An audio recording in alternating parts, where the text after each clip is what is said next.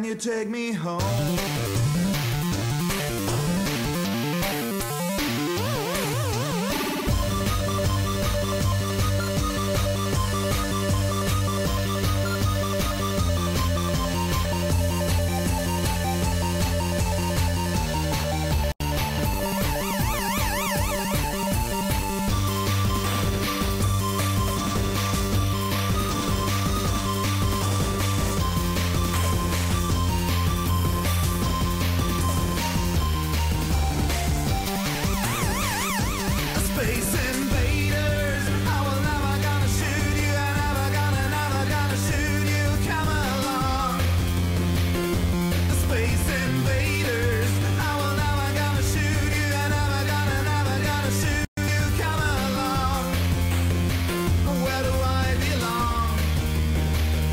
Can you take me home?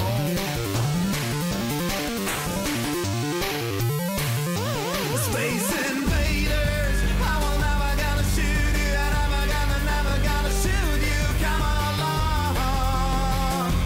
Space invaders, I will never gonna shoot you. Never gonna, never gonna shoot you. Come along. Where do I belong? Can you take me home?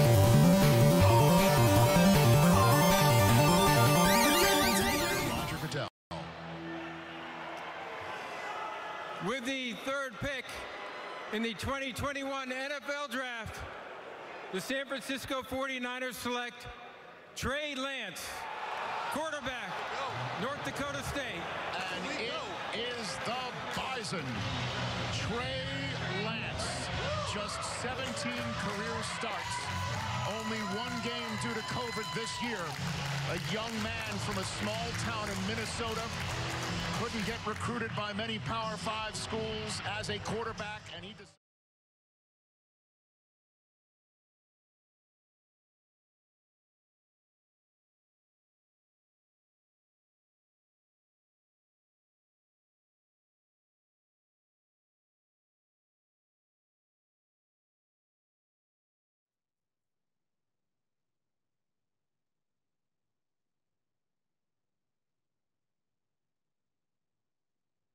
Guten Abend.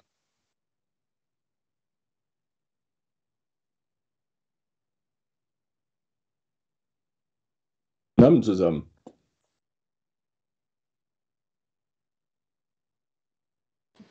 Hallo, schönen guten Abend.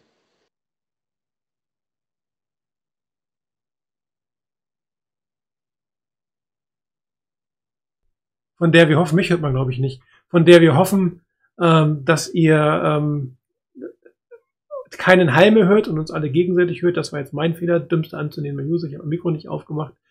Ähm, in der Mitte den Chat könnt ihr sehen, ähm, nutzt bitte die Chat-Funktion. Das ist für uns etwas einfacher als im, im Thread zu gucken, ähm, weil wir gleich live sehen, was ihr hier ähm, uns zu sagen habt und äh, gerne auch mit uns mitdiskutieren müsst.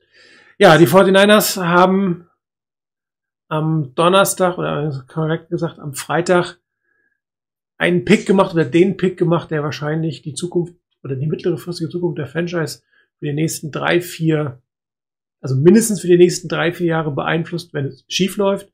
Ähm, wenn es gut läuft, haben wir vielleicht für 10, 15 Jahre auf der Quarterback-Position keine größeren Probleme mehr. Ähm, high Risk, High Reward, wie es so schön heißt. Ähm, ich glaube, wir fangen tatsächlich mit, mit dieser Personalie an, weil sie einfach für uns so entscheidend ist. Ähm, Trey Lance, nochmal Quarterback, von euch eine erste Einschätzung, eure persönliche Einschätzung, wie habt ihr euch gefühlt, als ihr erfahren habt, dass es dieser Pick ist? Und natürlich die Frage, war er oder ist es aus eurer Sicht wert gewesen, diesen Trade zu machen? Fangen wir in der Mitte an, Rainer. Also, ich habe es live geguckt. Ich war erstmal zufrieden, dass es nicht Mac Jones ist. Für jemanden wie Mac Jones gehst du nicht nach vorne auf drei. Definitiv nicht. Dem fehlt schlicht und ergreifend so das gewisse Etwas. Äh, ich hatte es befürchtet, dass es doch Mac Jones wird. Ähm, ich war dann erstmal sehr, sehr froh, dass Shanahan aus seiner Komfortzone rausgegangen ist, dass er nicht den Spielertyp auf Quarterback hat, den er um jeden Preis haben will, sondern dass er bereit ist, auch seine Offense umzubauen, dass er hier Elemente einbringen will in seine Offense, die, die neu sind, die anders sind, die er mit Garoppolo oder anderen schlicht und ergreifend nicht umsetzen kann. Ähm, das ist auf jeden Fall das, das Gute daran. Ähm, ich hatte es vor dem Draft gesagt, ich hatte damit gerechnet, dass es Mac Jones wird. Ich hatte auf Justin Fields gehofft und hatte aber auch gesagt, dass ein Pick von Trey Lance extrem interessant wäre, weil von den ganzen Anlagen her ist er, glaube ich, wirklich derjenige, der, der am besten veranlagt ist. Ob er ein, ein zweiter Mahomes wird oder ähnliches, ob er so durchstarten kann, das weiß keiner, das weiß man aber auch von den anderen nicht. Die Niners sind das Risiko eingegangen, sind nach vorne gegangen. Heute habe ich was gelesen von wegen, das wäre nicht nötig gewesen. Man hätte auch irgendwo vielleicht ein paar Plätze nach vorne gekonnt, hätte ihn wahrscheinlich immer noch gekriegt, vielleicht sogar mit Pick 12 gekriegt. Das Problem ist, du weißt es einfach nicht. Es ist absolut hypothetisch, was da gelaufen wäre, wenn die Niners nicht nach vorne gegangen wären. Vielleicht wäre dann doch ein anderes Team nach vorne gesprungen. Vielleicht hättest du ihn dann nicht bekommen. Schwierig an der Stelle. Von daher ist alles hypothetisch. Die Niners haben ihn bekommen. Wenn er der Franchise-Quarterback für die nächsten 10 bis 15 Jahre wird, dann hat sich der Trade absolut gelohnt. Ähm, wenn er nach drei, vier Jahren quasi als Bust die Niners verlassen muss, dann hat sich der Trade natürlich nicht gelohnt im Rückblick. Aber es gibt halt immer zwei Sachen, wie man da drauf gucken kann. Die eine ist halt die in der Situation, du willst einen bestimmten Quarterback haben oder du willst die Auswahl haben, du willst wirklich das Ganze auch kontrollieren. Und das haben die Niners. Ich habe es äh, bereits letzte Woche gesagt, die Niners haben die vier Wochen vor dem Draft bestimmt. Die Diskussion ging nie um Platz 1 und Platz 2. Das ging auch nicht um, ah, was passiert an 4, 5. Es ging immer darum, was machen die Niners an 3. Und damit haben sich die Niners ins Gespräch gebracht. Mit Trey Lance dann ein bisschen überraschend für viele auch den, den Spieler gedraftet. Ich hoffe, dass es gut geht dabei. Ich habe auch insofern ein ganz gutes Gefühl. Also ich meine, dass ein Trey Lance wirklich ähm, ein sehr cleveres Kerlchen ist und ich hoffe, dass er da sehr schnell reinwachsen kann. Inwieweit man Garoppolo noch braucht vorne dran und wann da die ersten Starts von Trey Lance kommen, das bleibt abzuwarten. Ähm, ich hoffe, dass der Trade sich gelohnt hat. Im Moment bin ich aber auf jeden Fall noch vorsichtig optimistisch. Danke, Rainer. Erste Einschätzung von äh, dem Chris aus der Schweiz, der Nummer. Grundsätzlich ähm, zufrieden mit dem, mit dem Pick. Ähm, ich wäre genauso zufrieden gewesen, wenn es Mac Jones gewesen wäre. Ähm, weil ich bin nicht ganz auf der Schiene, äh, diese Komfortzone muss Shanahan endlich verlassen. Wenn er mit seiner Komfortzone Erfolg hat, wenn es passt, dann passt ähm, wenn jetzt Mac Jones als der Quarterback auserkoren worden wäre, der einfach wirklich perfekt passt und der, mit dem er Erfolg haben kann, ähm, spätestens beim nächsten oder beim Super Bowl-Titel nach der Saison oder so, oder wenn, wenn er ihn holt, hätte niemand mehr irgendwie was von fehlender ähm, verlassenen Komfortzone gesagt. Aber ich glaube, das Wichtige und das Entscheidende ist ganz klar, dass die ähm, ja, Trey Lance bietet ein Element mehr. Das ist, das ist klar. Und wenn man das nutzen will, dann ist das gut. Ähm, ob man es dann wirklich aufs Feld bringt, ob er das Grundpaket dann aufs Feld bringt, das wird sich zeigen müssen. Ähm, beim Trade, ob der jetzt notwendig gewesen wäre oder nicht, wer, wer kann, das äh, kann das sagen? Also das kann niemand beantworten. Ähm, ich glaube, es war, man hat sich damit Sicherheit gekauft.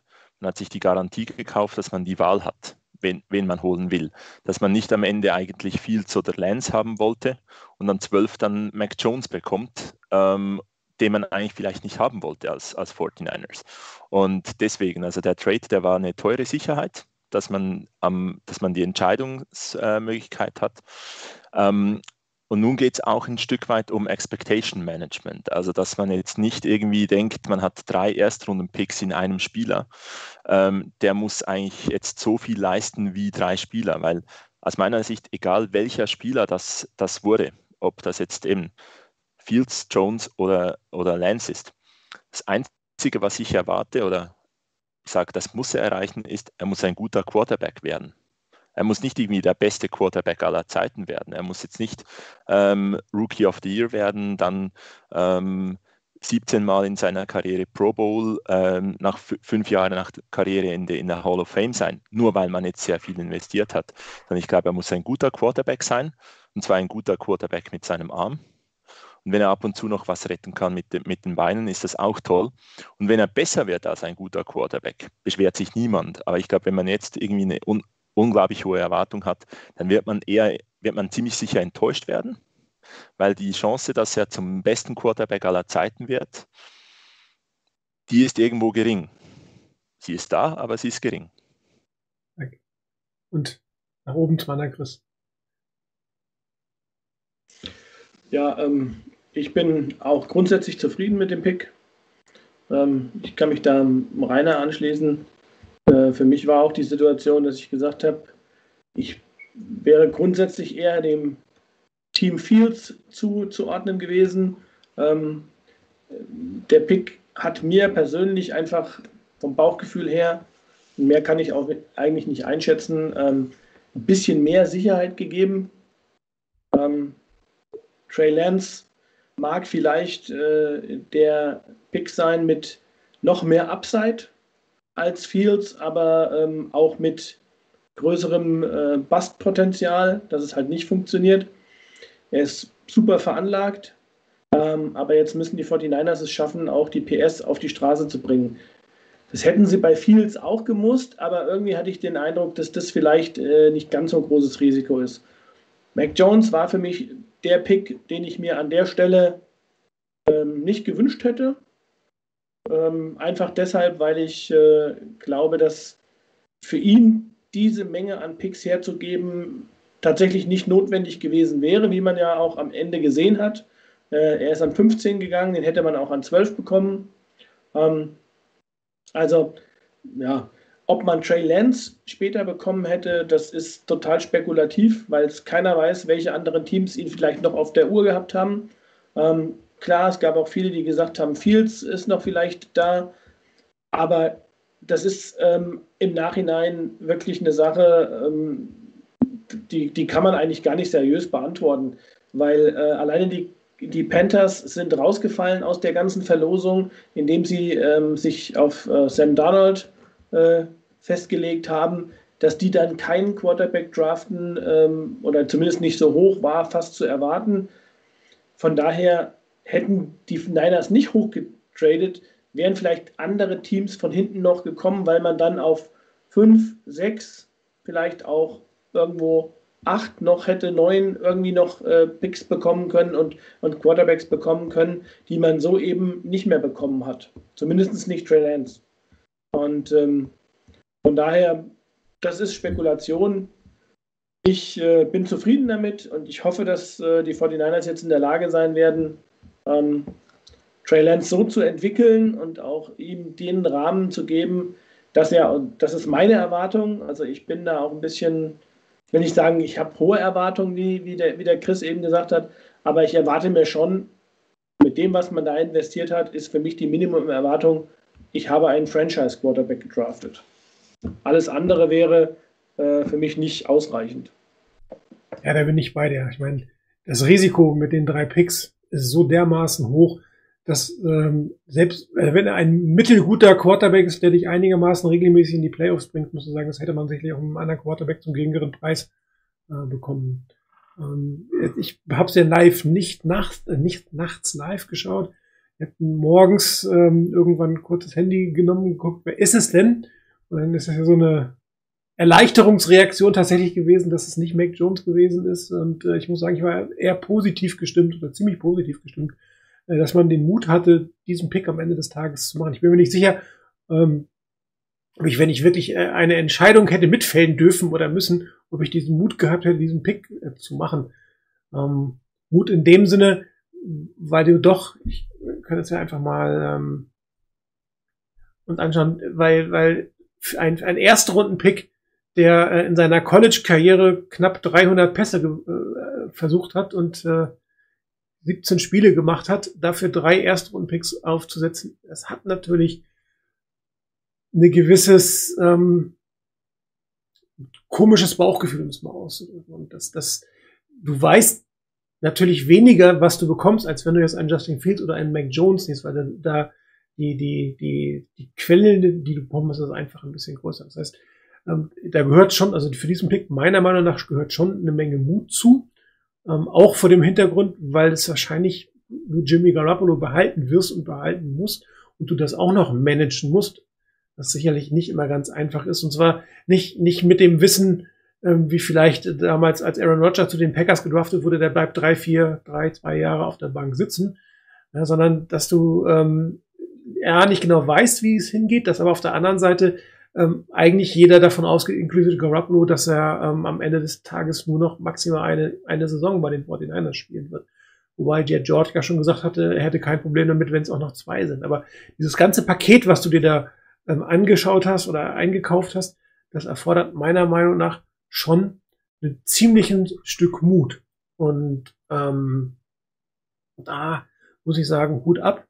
Ähm, aber offensichtlich auch, ist auch das, was man liest und hört von, von den Entscheider, ähm, ist das Paket, was man bekommt, ist dieses Risiko wert, sowohl von der, von der footballerischen Seite, als auch offensichtlich von der persönlichen Seite, als auch von der Work, Ethic Seite, äh, als auch von jemandem, der, der jetzt nicht irgendwie oder nicht den Eindruck gemacht hat, als wenn er irgendwie in Star-Allüren ähm, untergehen würde, sondern er trotz des optisch ähm, doch sehr äh, auffälligen Auftritts von ihm fand ich ihn jetzt von, von, der, von der Körperhaltung, vom, vom Verhalten eher ein Stück weit demütig. Auch die ersten Videos, die man so gesehen hat, äh, als er bei den 49ers aufgetaucht ist, die, die, die Telefongespräche miteinander, hat man, glaube ich, gemerkt, da kommt jetzt nicht irgendwie, ich bin der Größte, ich bin der King, ich holt euch jetzt morgen den Super Bowl, sondern jemand, der auch äh, mit einem gewissen Respekt äh, der, der Aufgabe gegenübersteht und Respekt dem Team zeigt und äh, das macht mir eigentlich Hoffnung, dass dieser Mut, den man hier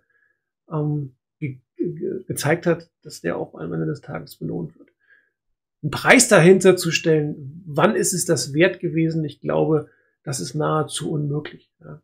Äh, keiner weiß, äh, wer wie viel Titel gewinnt und Aaron Rodgers hat nur einen Super Bowl geholt und trotzdem, glaube ich, wird niemand sagen, dass er irgendwie nicht die Erwartungen erfüllt hat oder dass er an der falschen Stelle gedraftet worden ist. Und ähm, Daher, ähm, ich glaube, die Erwartung, äh, ist, der Preis ist dann gerechtfertigt, wenn, wenn man nicht nach drei, vier, fünf Jahren neuen Quarterback braucht und wenn man regelmäßig sportlich oben mitspielen kann und am Ende des Tages vielleicht noch den einen oder anderen Titel mit ihm holt. Aber das ist ein Thema, wie es immer ist bei einer Draft.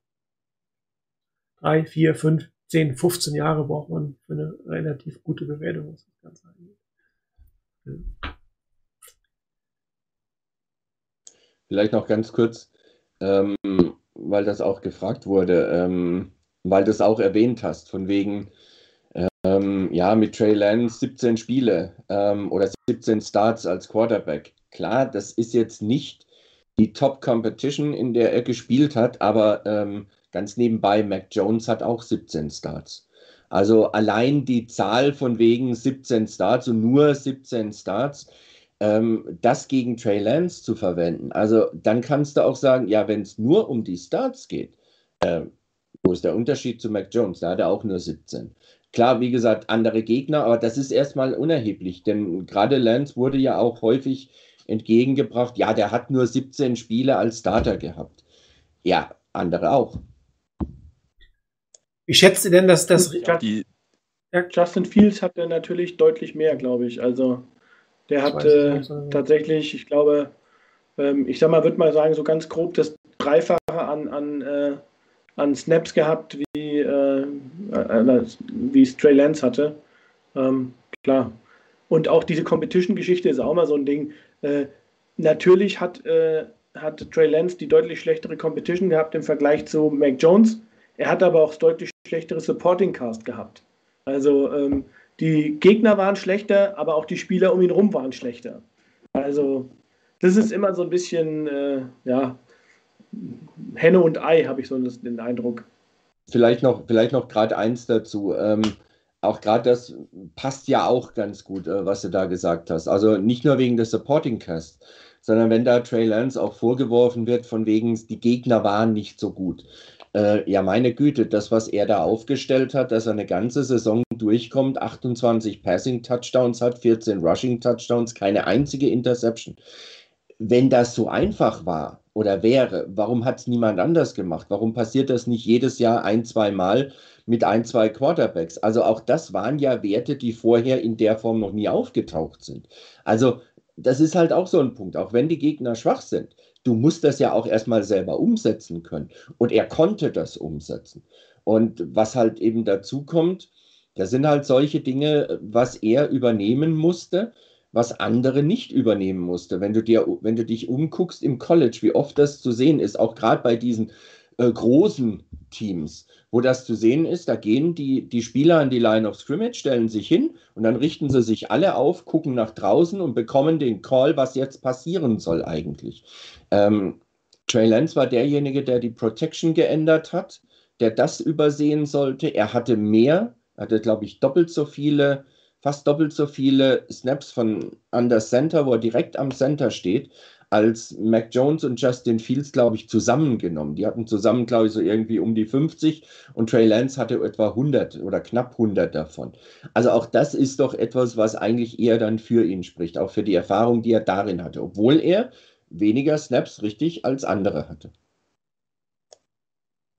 Ich habe das mal noch kurz auch mit ein paar anderen Quarterbacks dann verglichen, ähm, nachdem einer äh, im Forum auch dar darauf hingewiesen hat, dass ja eben Mac Jones auch nur 17 äh, Starts oder 17 Spiele gehabt hat.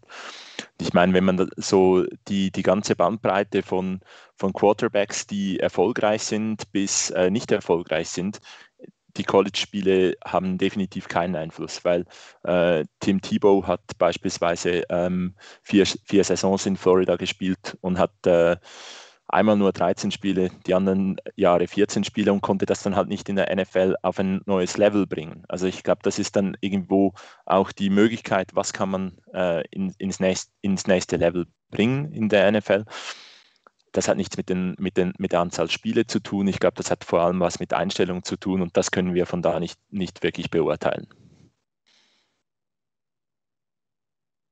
ein, äh, dass er die vergangene Saison nicht gespielt hat. Also, und zwar aus zwei Perspektiven. Zum einen vom Scouting her, sprich, man hat eigentlich das Jahr 2012, der 2020 nicht sehen können, sondern man hatte nur vor zwei Jahren, also vorletztes Jahr die Geschichte, aber auch weil wenn er jetzt tatsächlich noch eine Zeit lang auf der Bank sitzt, die Zeit, die er dann nicht gespielt hat, wobei das ja durchaus nicht unüblich war in der früheren Zeit, dass ein, ein Rookie-Quarterback zwei, drei Jahre nicht gespielt hat. Seht ihr das in irgendeiner Form als Risiko ein, dieses, dieses ausgesetzte Jahr 2020?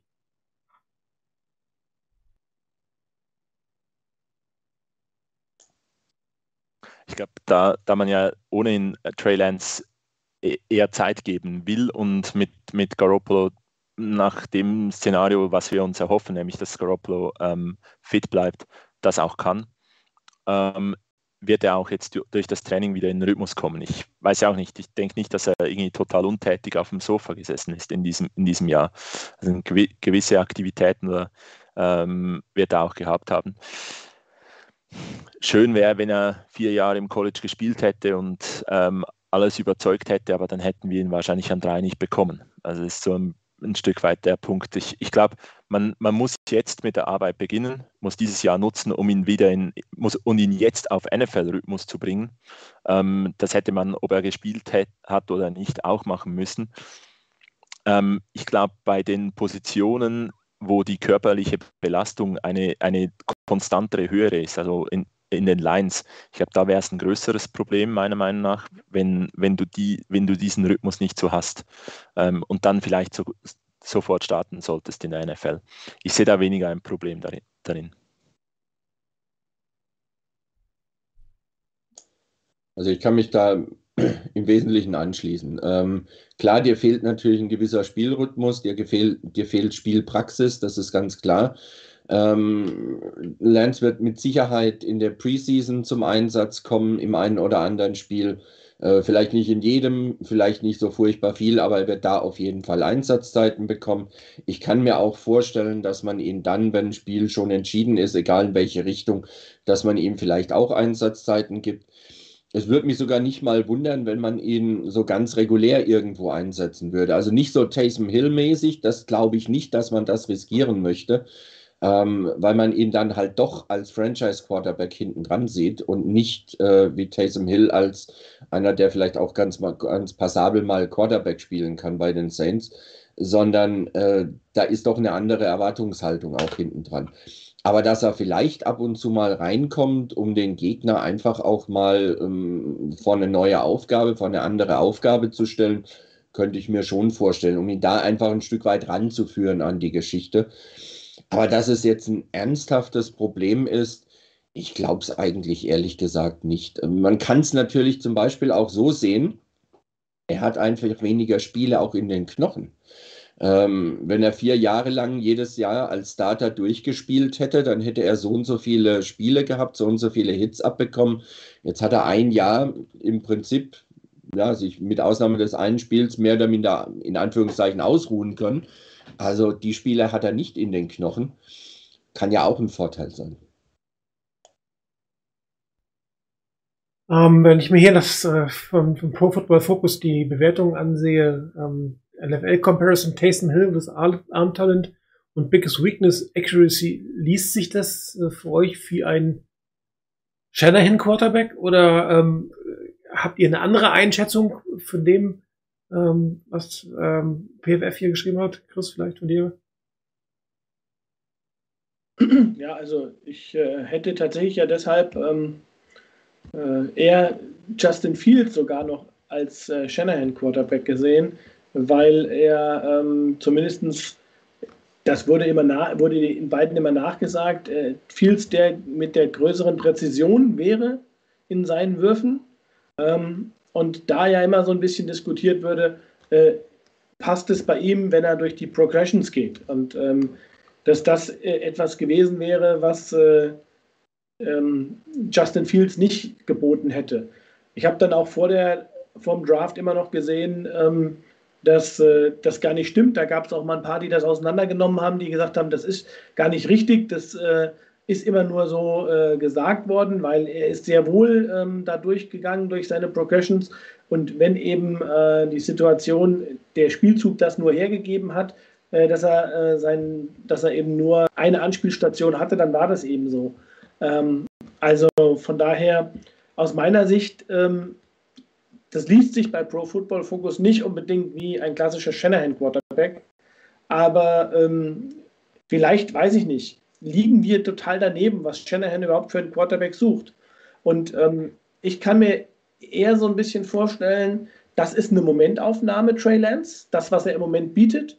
Und Shanahan hat die Vision, was kann der Quarterback mir bieten, wenn ich mit ihm gearbeitet habe. Und ich glaube, da steht so ein bisschen hinter, ich weiß nicht, äh, schwebt über allem so ein bisschen äh, Josh Allen. Ähm, Und ich glaube, das ist eher so die Konstellation und auch das, was man so vielleicht im Blick hat bei den 49ers. Der kam auch aus Wyoming und hatte, ich glaube, irgendwie so 57 Prozent angebrachte Pässe. Da hat man auch gesagt, der hat einen Kanonenarm, aber der trifft kein Scheunentor. Ähm, und äh, in der ersten Saison sah das auch noch ziemlich übel aus. Und ähm, ich kann mir schon vorstellen, dass da Trey Lance vielleicht sogar schon viel weiter ist als Josh Allen, als er aus dem, aus dem College kam. Insbesondere das, was äh, eben auch gesagt wurde, ähm, erstmal, was für ein System hat er gespielt, was für Spielzüge hat er gespielt, ähm, Play-Action, ähm, auch die Protection Calls, die er gemacht hat. Und was man nicht vergessen darf, wir reden von 2019, da war der Kerl, äh, ich glaube, 18 und wurde gerade 19. Der ist immer noch 20. Also äh, zu einem sehr, sehr frühen Zeitpunkt äh, Dinge, die eigentlich kein typischer ähm, College Quarterback macht. Also von daher ist es vielleicht so ein bisschen plakativ, was bei Pro Football Focus steht und äh, man muss eher so ein bisschen hinter die Kulissen gucken.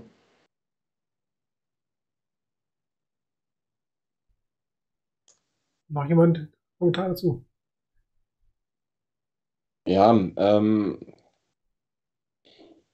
es ist natürlich, wenn du dir das anguckst und, und wie es die ganze Zeit hieß, ähm, dass bei Shanahan besonders wichtig ist, du musst als Quarterback den Ball schnell loswerden können, du musst schnell die Situation erfassen können und du musst sehr genaue Pässe werfen können. Das ist jetzt nicht zwingend gerade das Profil von Trey Lance. Ähm, auf der anderen Seite, ich habe es ja vorhin gesagt, auch das mit der Komfortzone, ich bleibe dabei. Ich denke, dass auch Shanahan weiß, dass das Spiel in der NFL sich verändert hat. Es gibt zwar immer Wellen in die eine, in die andere Richtung, aber das Spiel hat sich verändert. Und du brauchst vielleicht auch in der Offense der Niners einfach ein neues Element.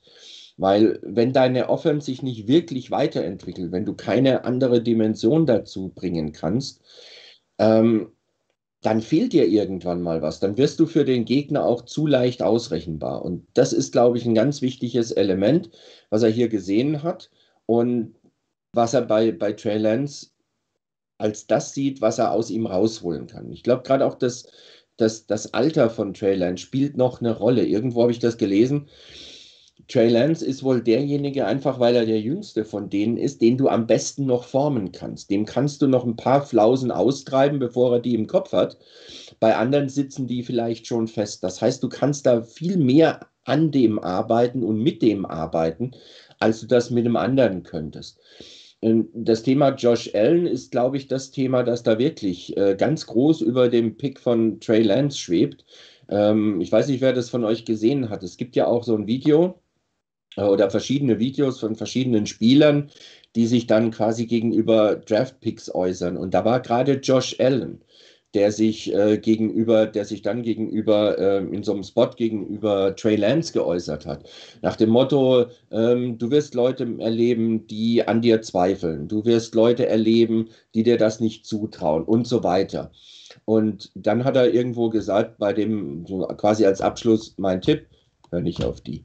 Lass die reden, mach du dein Ding, ne, weil das ist genau das, was Josh Allen eben auch erlebt hat, dass man angezweifelt hat, kann er das überhaupt, ist er der Richtige, gerade die, die, die Completion Percentage war ja auch nicht wirklich berühmt bei ihm. Es wurde angezweifelt, er hat eine nicht ganz einfache Saison gehabt, aber er hat gelernt dadurch. Und er ist zu dem Quarterback geworden, bei dem andere sagen, so einen in meinem Team zu haben, wow, gerne, nehme ich. Und warum soll das nicht mit Trey Lance klappen? Gerade eben auch mit einem, mit einem äh, Coach wie, wie Mike Shanahan. Das ist doch absolut machbar. Ich habe hier spaßeshalber mal äh, die Bewertung von The Draft Network zumindest ausschnittsweise äh, hingepackt. Und äh, das sind halt die Dinge, die auffallend gut sind, finde ich.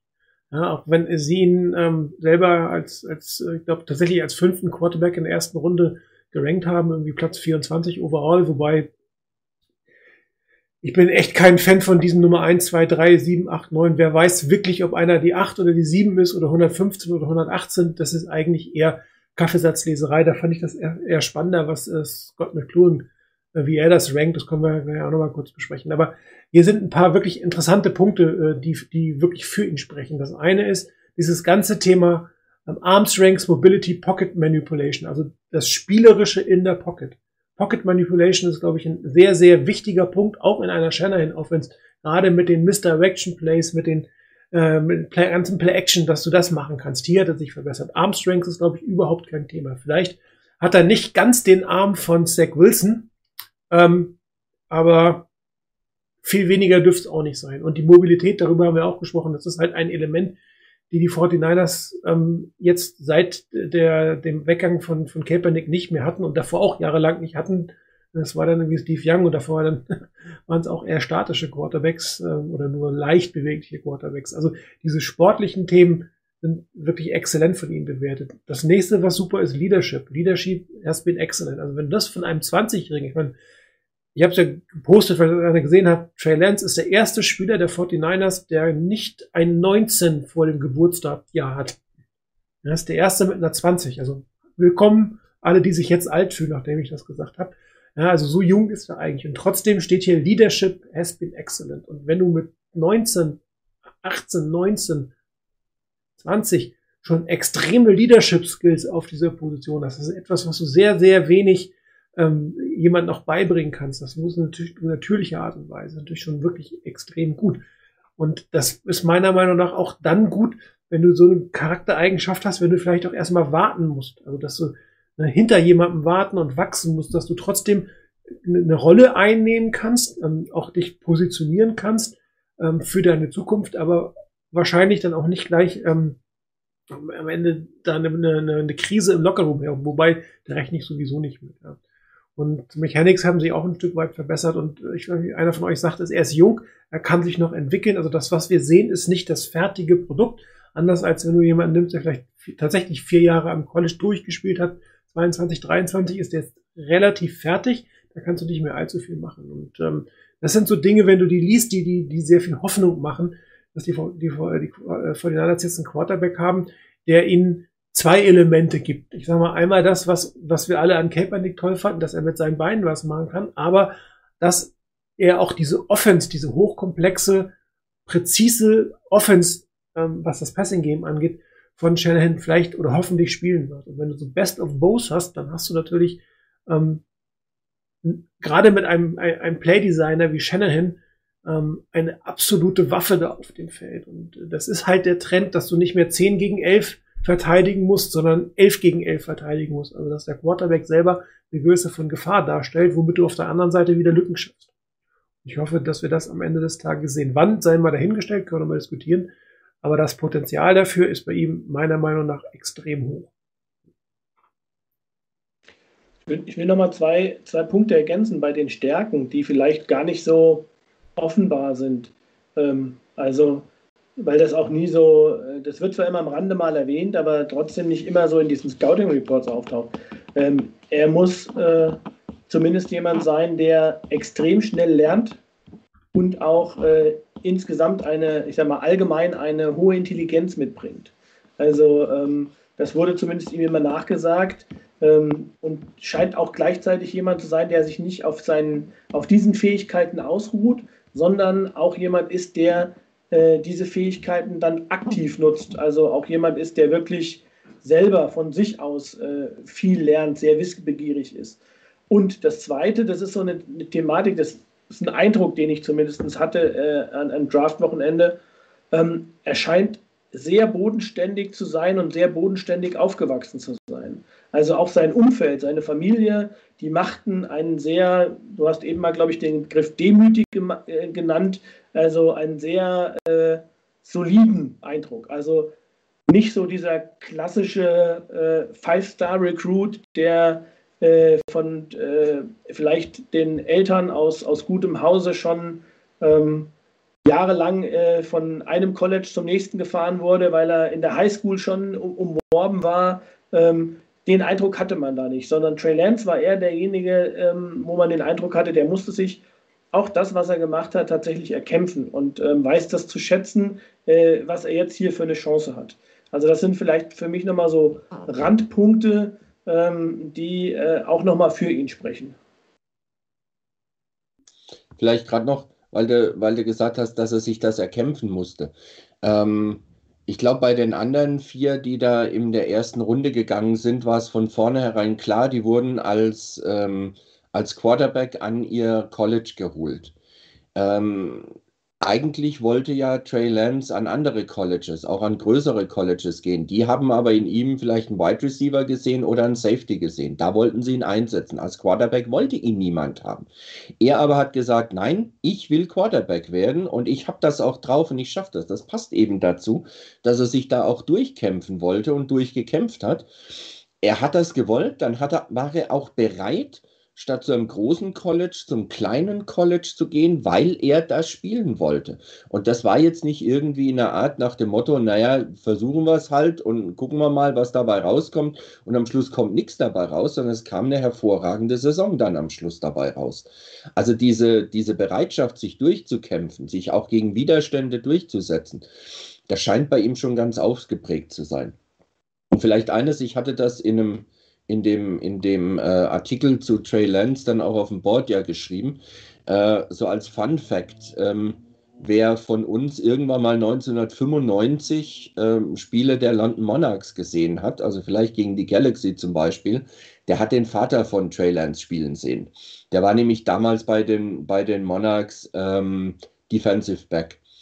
Auch nur eine Geschichte fand ich auch dann irgendwie lustig und interessant ähm, da mal so eine Verbindung dann zu sehen. Und ja, seine Eltern wirken wirklich sehr, sehr bodenständig. Ähm, er wirkt sehr zurückgehalten. Ich glaube, der ist auch auf einer katholischen Schule gewesen, ähm, ist wohl auch ein sehr gläubiger Mensch.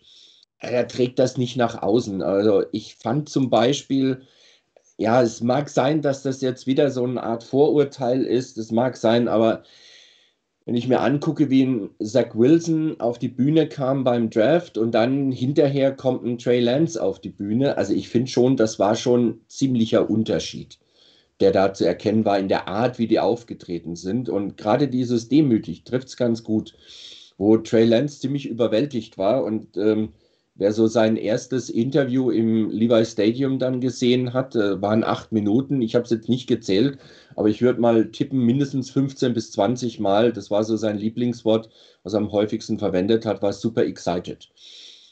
Der findet es einfach grandios. Der kann es noch nicht so richtig fassen. Und ich denke, der wird auch alles dafür tun, dass dann am Schluss alle sagen, ja, das war die richtige Entscheidung, den da zu nehmen. Wie geht's denn aus eurer Sicht jetzt weiter mit ihm und mit den 49ers? Wie ist, wie ist die Strategie der 49ers für die nächsten Jahre? Ich glaube, da gibt es ein grundsätzliches Basisszenario und das kann ziemlich schnell über den Haufen geworfen werden. Ich erinnere an letztes Jahr bei den äh, Los Angeles Chargers. Der äh, nicht mehr vorhandene Head Coach hat da zu Justin Herbert gesagt, der ist nicht spielfähig in der NFL. Der, deswegen wird er lernen hinter ähm, Taylor. Und ähm, dann gab es diesen, gab's diesen Shot äh, in, die, in die Lunge, also wo die Lunge punktiert wurde bei, bei äh, Trent Taylor. Vor dem Spiel muss Herbert aufs Feld und spielt großartig auf. Kann so passieren, muss nicht. Ich glaube, das Basisszenario ist ganz klar. Jimmy Garoppolo ist der Starter auf Quarterback, ähm, wird diese Saison spielen und wenn nichts äh, Unvorhergesehenes passiert, ähm, werden wir von Trey Lance nur sehr viel äh, an der Seitenlinie sehen. Aus deiner Sicht ein Einjahresplan oder ein Zweijahresplan für ihn? Ich denke, man wird hoffen, dass es ein Einjahresplan ist. Also ich glaube, das grundsätzliche Szenario wird ein Jahr sein, weil äh, wenn dann Jimmy Garoppolo irgendwie eine gute Saison spielt und fit bleibt, dann kann man den Trade günstiger machen für Trey Lance. Ähm, aber ich glaube, man muss bereit sein, das zwei Jahre zu machen. Und äh, wenn das, äh, wenn er sich da durchsetzen kann, nach, nach einem Jahr ist es gut. Wenn es zwei Jahre braucht, dann wird, wird man halt zwei Jahre nehmen. Ähm, ich glaube, wichtig ist, dass er nach zwei Jahren auf dem Feld ist, dass man dann auch mindestens zwei bis drei Jahre sieht, was er zu, im Leisten zustande ist. Ich glaube, das Gefährlichste wäre dann, wenn man irgendwie wieder in, nach einer Saison ähm, gezwungen wäre, ihm, ihm den neuen Vertrag zu geben äh, und irgendwie da nicht weiß, wo, wo, wo man steht. Ich glaube, er kann zwei Jahre lernen, dann hat man mit der, mit der Fifth-Year-Option drei Jahre, um ihn langfristig auch auf dem Feld zu sehen. Also ich glaube, Basisszenario ein Jahr, kann zwei Jahre werden. Nehmen wir nochmal kurz die Frage, die hier gerade im Chat aufgekommen ist. Ähm, was sagt ihr zu Lombardis Aussage, dass das Front Office sich den äußeren Druck gebeugt hat und Lenz statt Mac Jones gepickt hat? Ich würde die Frage mal selber an mich jetzt richten, wenn es für euch in Ordnung ist. Äh, ich glaube, es ist eher das Gegenteil. Man hat dem äußeren Druck widerstanden, den Spieler zu nehmen, dem alle geglaubt haben, dass man ihn nehmen will. Ne? Wir hatten es ja gesagt, ist es der Shanahan Quarterback, der klassische Pocket Passer? Ähm, und ähm, klar, es gab immer wieder, äh, also wer, wer den Twitter-Feed von Frank Cohn äh, liest, der war ja, glaube ich, höchst erstaunt, dass, dass man es nicht Mac Jones geworden ist. Und er hat ja im Vorfeld schon irgendwelche äh, Tiraden losgeschickt, wie er denn, wie Shanahan denn irgendwie äh, damit umgehen muss, wenn er am Ende Mac Jones nimmt und das nicht gut wird oder solche, solche klar. Aber ich glaube tatsächlich, ähm, dass, dass der Druck, wenn er überhaupt von außen ein Druck da ist oder wenn überhaupt ein Team äh, von außen Druck spürt, was ich bei den 49ers, glaube ich, eigentlich nicht vermute. Gerade weil ähm, die beiden sich ja am Ende so ein bisschen drüber lustig gemacht haben, über die äußere Situation dass sie auch damit gespielt haben. Ich meine, es hätte keinen Grund, nicht am Montag sich zu entscheiden, wir nehmen sie und am Dienstag das zur Presse durch. Es gab einfach keinen Grund. Klar, es gab noch die Geschichte mit Rogers, das kann man auch mal diskutieren, aber das war einfach ein Spielen mit der ganzen Öffentlichkeit und ich glaube, die haben gar keinen Druck gespürt. Aber wenn es einen Druck gegeben hatte, dann ist der, glaube ich, eher andersrum, weil jeder damit gerechnet hat, dass er Mac Jones nimmt, ja, den angeblich sichereren Pick und äh, er vielleicht dann mit einem Lance völlig auf die Fresse fällt am Ende des Tages und jeder sagt, na hättest du mal deinen Spieler genommen. Also ich, ich würde es eher andersrum vermuten als so. Ich habe eine andere Meinung dazu. Also ich halte die Aussage oder diese Spekulation für völlig abwegig. Also ich glaube, in so einer Situation ähm, macht kein Headcoach in der NFL seine Entscheidung davon abhängig, was irgendwelche Leute außerhalb des, des äh, Buildings sagen. Also das ist auch, äh, ja, wer, wer, wer sagt das? Also ähm, das ist überhaupt nicht, nicht greifbar. Was ist denn da teilweise eine Meinung und, und, und, und wer trägt diese, diese Erwartungshaltung, ihr müsst jetzt äh, Mac Jones draften, äh, wer trägt das äh, oder wir, wir, müssen Mac Jones draften und irgendjemand anders will das nicht. Wer trägt das vor? Also ähm, ich habe auch viele ähm, Fans gehört oder gelesen auch darüber, die gesagt haben, nee, Mac Jones wäre auch eine, eine, eine Option. Also und, und, am Ende glaube ich das nicht. Also das sind Profis. Also äh, die machen doch nicht ihre Entscheidung davon abhängig, äh, wie ein Politiker, der äh, dem Volk auf, aufs Maul schaut und äh, möglicherweise dann sagt, naja gut, ich revidiere mal meine Meinung, weil ich merke, es kommt nicht gut an, sondern der will Erfolg haben und der wird das machen, wo er glaubt, dass er den meisten Erfolg mit hat. Also das ist für mich eine Schlagzeile produzieren, äh, irgendein irgendeine Nummer äh, raushauen, um auch mal ins Fernsehen zu kommen. Also ich, ho ich, ho ich hoffe sehr stark, dass sie sich nicht, ähm, nicht beeinflussen lassen von, von dem, was wir Fans denken. Ähm, äh, am Ende dreht sich irgendwie Kyle Shanahan plötzlich an der Seitenlinie um und fragt in der ersten Reihe jemandem, was er für einen Play-Call callen soll. Also das dürfte ja auch nicht passieren. Ähm, ich glaube auch, da, da, muss man einfach äh, die haben sich entschieden, die haben das gut, äh, gut gescoutet und den, den genommen, den sie wollten. Offenbar wollten sie den ja beide schon länger, haben es sich gegenseitig einfach nur nicht gesagt. Ich glaube, das äh, ist jetzt auch von den Medien, die ja ziemlich breit ähm, falsch gelegen sind. Die müssen jetzt ja irgendwie erklären, weshalb sie falsch gelegen sind. Und entweder können sie sagen, wir waren komplett inkompetent, das wäre wahrscheinlich ehrlich, ähm, oder sie können sagen, ja, natürlich haben die dem Druck äh, nachgegeben. dass die Fans, die werden, äh, die wussten, dass sie irgendwie weniger Saisonkarten verkauft hätten und deswegen äh, haben sie jetzt das gemacht und irgendwas. Also ich glaube, das ist jetzt einfach die Erklärung, weshalb die ganzen Medien falsch lagen. Ja, wir haben auch das Thema Aaron Rodgers hier im Thread. Äh, Rainer, vielleicht die Frage an dich, wenn wenn Aaron Rodgers an drei verfügbar, also wenn die Packers den Trade gemacht hätten, den dritten Pick für Aaron Rodgers, wenn die bereit gewesen, glaubst du, dass die 49ers es tatsächlich durchgezogen hätten und vielleicht auf die Frage, ähm, ob es jetzt noch eine Option ist, kurze Antwort darauf geben. Also ich glaube, dass die Packers sich nicht darauf eingelassen hätten, nur den Pick Nummer drei zu bekommen.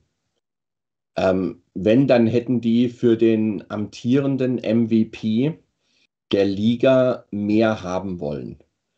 Also nur mit Pick 3 wärst du da nicht weggekommen. Dann wäre noch wahrscheinlich, weil die Niners in den nächsten zwei Jahren keinen Erstrunden-Pick haben, ähm, dann wären noch Zweitrunden-Picks geflossen, dann wäre noch irgendwas anderes vielleicht dazu gekommen. Darunter hätten es die Packers wahrscheinlich auch nicht gemacht. Denn verscherbeln ist auch so eine Sache. Willst du das dann? Willst du da, begnügst du dich dafür, dass du, dass du quasi ein bisschen Ruhe bekommst, wobei, ob du dann wirklich Ruhe hast, wenn du ähm, Rogers wirklich nur für, für einen Pick in der ersten Runde abgibst, das ist eine ganz andere Frage. Ähm, ich weiß nicht, ob die Packers das mit dem Pick Nummer 3 gemacht hätten. Ähm, die Sache hatte sich dann aber eh zerschlagen. Hätten die 49ers das durchgezogen, also wenn die Packers Ja gesagt hätten. Also wenn die Packers ja gesagt hätten mit Pick Nummer 3 und nur dem, oder vielleicht noch ein, zwei Picks dazu, wo du sagst, das tut nicht weh. Ich würde es nicht ausschließen. Ich weiß halt nur nicht, inwieweit die Überlegung dann da war, bei den, bei den Niners zu sagen, wir verzichten darauf, einen, einen Quarterback wirklich für die Zukunft zu nehmen und holen jetzt dafür jemanden, der mal realistisch betrachtet, wo du jetzt schon mit rechnen musst, dass so in zwei, drei Jahren irgendwann mal doch eine Grenze kommt. Ähm, ich weiß nicht, ob, ob Rogers bis, bis 45 spielen wird oder bis 48 oder äh, wie Brady oder vielleicht will Brady auch noch spielen, wenn er 50 ist, keine Ahnung. Aber darauf kannst du dich nicht verlassen. Du musst schon damit rechnen, dass dann irgendwann vorbei ist. Und da weiß ich halt nicht, ob die Niners dann gesagt hätten, wir sind jetzt in der Position, wo wir einen Quarterback für die nächsten 10 bis 15 Jahre uns holen können. Und nehmen wir stattdessen einen, der jetzt meinetwegen zwei, drei Jahre da ist und versuchen, maximalen Erfolg zu haben in der Zeit. Und dann bauen wir halt von Anfang an wieder auf. Das lässt sich wahnsinnig schwer einschätzen. Die Niners haben zumindest gezuckt, als es darum ging, was ist mit, mit Rogers? Ähm, ist auch legitim, zumindest mal anzufragen, ist er überhaupt verfügbar? Und wenn ja, so, wie sieht es eigentlich so aus? Da mal kurz anzufragen, okay, halte ich für legitim. Ich glaube nicht wirklich, dass es gemacht hätten. Also ich bin mir da echt unsicher. Und jetzt den Trade zu machen, oh, es kommt drauf, es, es kommt wirklich darauf an, was die Packers wollen. Wenn die Packers sagen, sie nehmen Garoppolo, sie hätten gerne zwei Picks dazu und vielleicht noch einen Spieler, kommt es darauf an, welchen Spieler. Äh, ich weiß es echt nicht. Also ich würde es nicht machen, ganz ehrlich, so gerne ich Rogers grundsätzlich in, in Rot und Gold sehen würde, aber ich glaube, ich würde es jetzt nach dem, nach dem Pick von Lance nicht wirklich machen. Abgesehen davon, dass das Geld überhaupt nicht da ist, also das Geld im Sinne von Draftkapital und dass Aaron Rodgers gar nicht mehr zu den 49ers kommen wollen würde, meiner Meinung nach.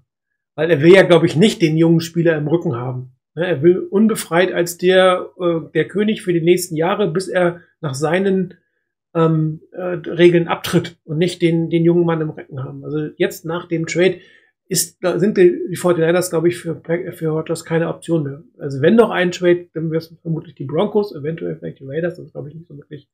Ja, aber ich glaube, die Attraktivität der 49ers hat mit dem Pick für Rodgers definitiv nachgelassen oder ist einfach null. Tages. Gut, wir haben relativ lange über. Wenn, da müsste zwar, ja. ja, wenn, dann müsste es Lance gegen Rogers sein und nicht Garoppolo gegen Rogers. Aber dann bist du irgendwie in der, in der Rolle der Denver Broncos, die mit äh, Peyton Manning den kurzen Lauf gehabt haben, äh, zweimal im, im Super Bowl waren und jetzt äh, verzweifeln nach dem Nachfolger suchen, der das wieder auf die Beine kriegt.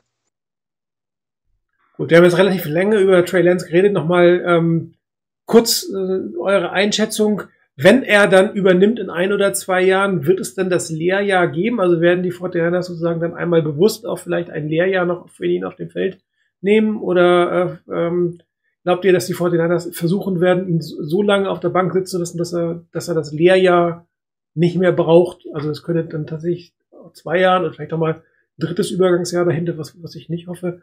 Oder ist, ist eurer Meinung nach dieser Plan, ja, wir akzeptieren entweder in ein oder zwei Jahren ein Lehrjahr wie das bei den meisten Shanahan Quarterbacks eigentlich notwendig sein sollte. Also ein Lehrjahr würde ich es vielleicht nicht nennen. Ähm, ich erwarte, wenn er, also das wäre für mein, mein Szenario, ähm, das Basisszenario, was eben mal geschildert wurde, das Lehrjahr ist das, was er jetzt an der Seitenlinie verbringt. Das ist das, wo er, wo er lernen soll. Und äh, im, wenn er im Jahr drauf dann übernehmen würde, dann erwarte ich, dass er produziert und dass er auch Leistung abliefert. Die muss vielleicht nicht aus dem Stand äh, so sein, dass man sagt, der ist sofort bei 100 Prozent aber auch nicht, dass er erst so ganz langsam nochmal sich dann da rantastet im ersten Jahr, sondern ich glaube schon einfach, ähm, dass man, dass ich da schon was erwarte in dem, in dem zweiten Jahr. Ähm, aber das, weil eben da immer nur so Basisszenario die Rede war, ähm, ich schließe auch nicht aus, wir haben immer so ein bisschen Verlängerungen gedacht. Also nicht nur ein Jahr, sondern vielleicht auch zwei Jahre. Ich gehe bei der aktuellen Situation was man so liest, auch nicht davon aus, dass es vielleicht nicht umgekehrt sein könnte dass nicht äh, sogar ähm, er in der Saison oder vielleicht am Ende der Saison, je nachdem wie gut sie läuft, mit, mit Garoppolo äh, schon das ein oder andere äh, Spielanteil in dieser Saison bekommen könnte. Ähm, und das haben ja auch viele gesagt, am besten lernt man eigentlich auch mal, wenn man Fehler macht, wenn man auf dem Platz steht und nicht, wenn man an der Seitenlinie steht und zuguckt. Also ich bin da sehr gespannt, äh, wie die 49ers damit umgehen werden in der Saison. Gut, jetzt haben doch noch eine äh, Frage im, auf dem Board ist die gekommen. Äh, was haltet ihr davon, dass der Wind bei einigen Experten sich dreht und jetzt sogar davon gesprochen wird, dass äh, Lance sogar mehr Pro-Ready ist als Mac Jones? Ich glaube, die Frage hat Rainer vorhin schon beantwortet, ne? Oder hast du das, Chris?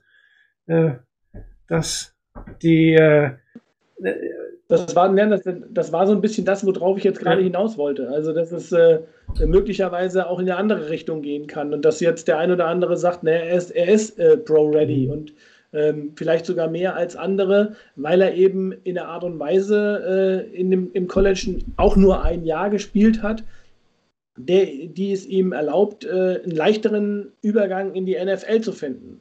Ähm, und ähm, so ein System wie beispielsweise in so einer Offense wie, wie Ohio State gespielt hat, die wirst du in der NFL so nicht mhm. spielen. Und ähm, von daher ähm, auch, auch Alabama ähm, hat äh, zwar eine Offense gespielt, die vielleicht mehr oder das, das Quarterbacking mehr an die NFL herangeht, aber äh, der wird nicht äh, in Alabama, wie in Alabama drei Sekunden äh, in der, in der O-Line stehen, sich einen Kaffee kochen machen, einen Kaffee kochen können und dann mal sich ganz locker einen Receiver aussuchen können.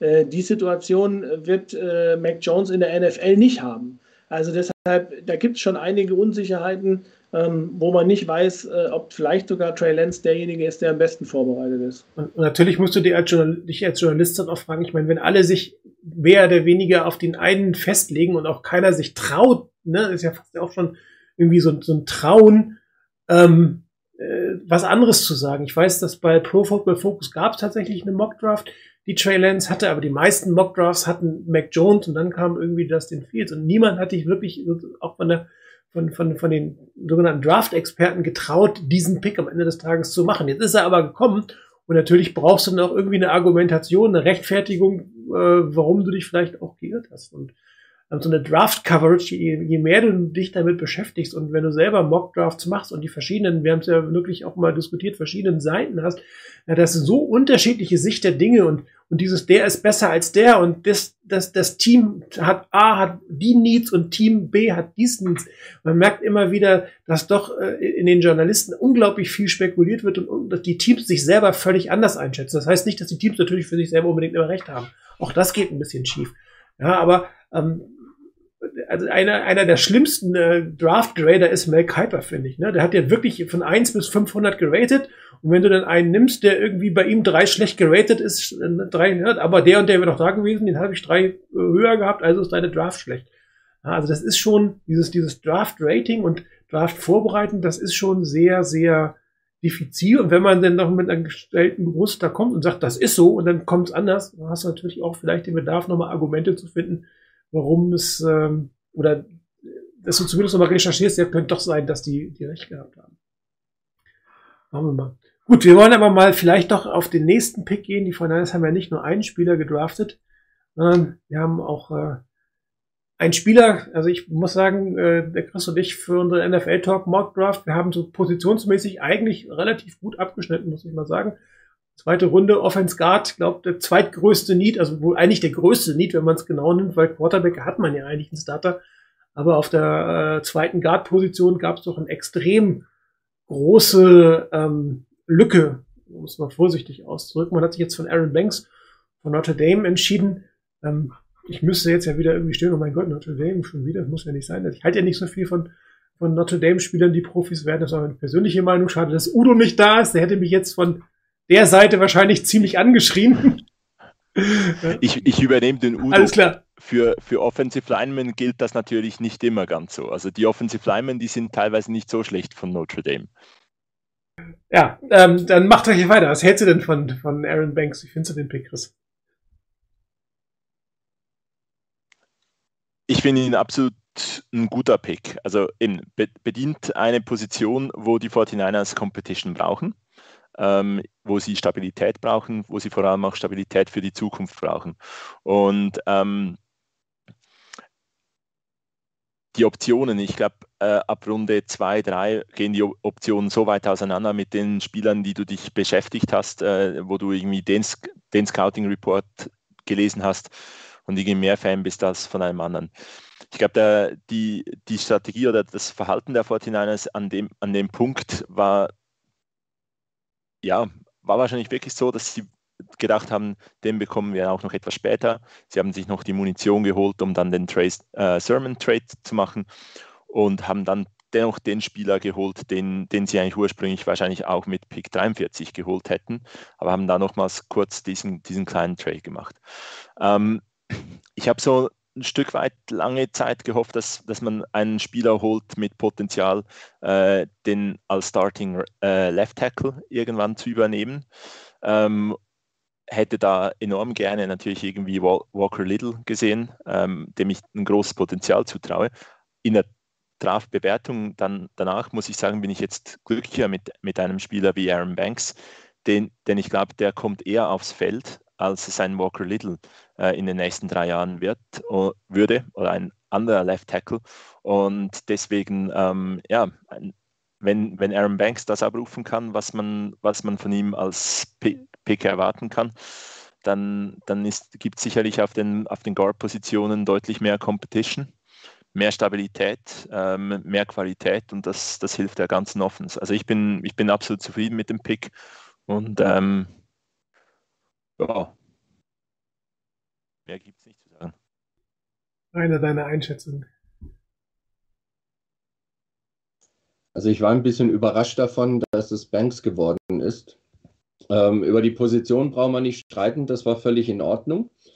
Ich war überrascht wegen Banks, weil er ist jetzt nicht so der Prototyp von, von Offensive Line Spieler oder von Guard, den Shanahan sonst normalerweise hat. Der ist ein, ein Stückchen größer, der ist, glaube ich, 6 Fuß 6 groß. Er ist schwerer als, als andere, ähm, die die Niners sonst haben. Der wiegt, glaube ich, 10, 12, 15 Pfund mehr als Laken Tomlinson zum Beispiel. Das ist jetzt schon ein bisschen so außer der Art.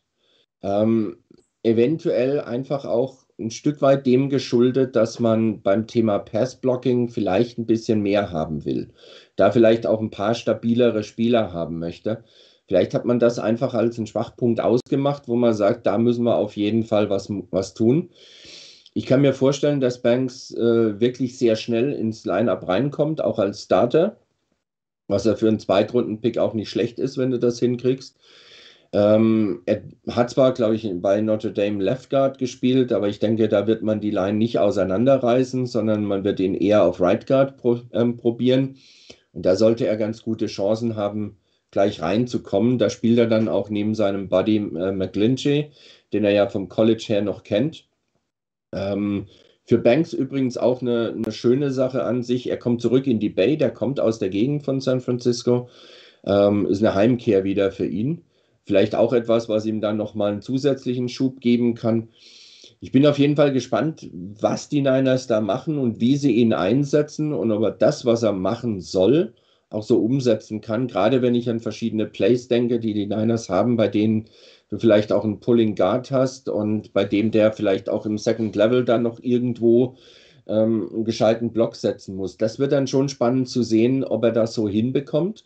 Im Moment bin ich da noch ein bisschen skeptisch, aber ich denke, da wird man auch einiges da in ihm gesehen haben, was es dann für die Niners attraktiv gemacht hat, ihn zu holen. Und wie gesagt, vielleicht ändert sich auch ein bisschen die Spielweise nochmal, auch dadurch, dass man hier jetzt einen anderen Typ an Guard hat, als den, den man sonst hatte.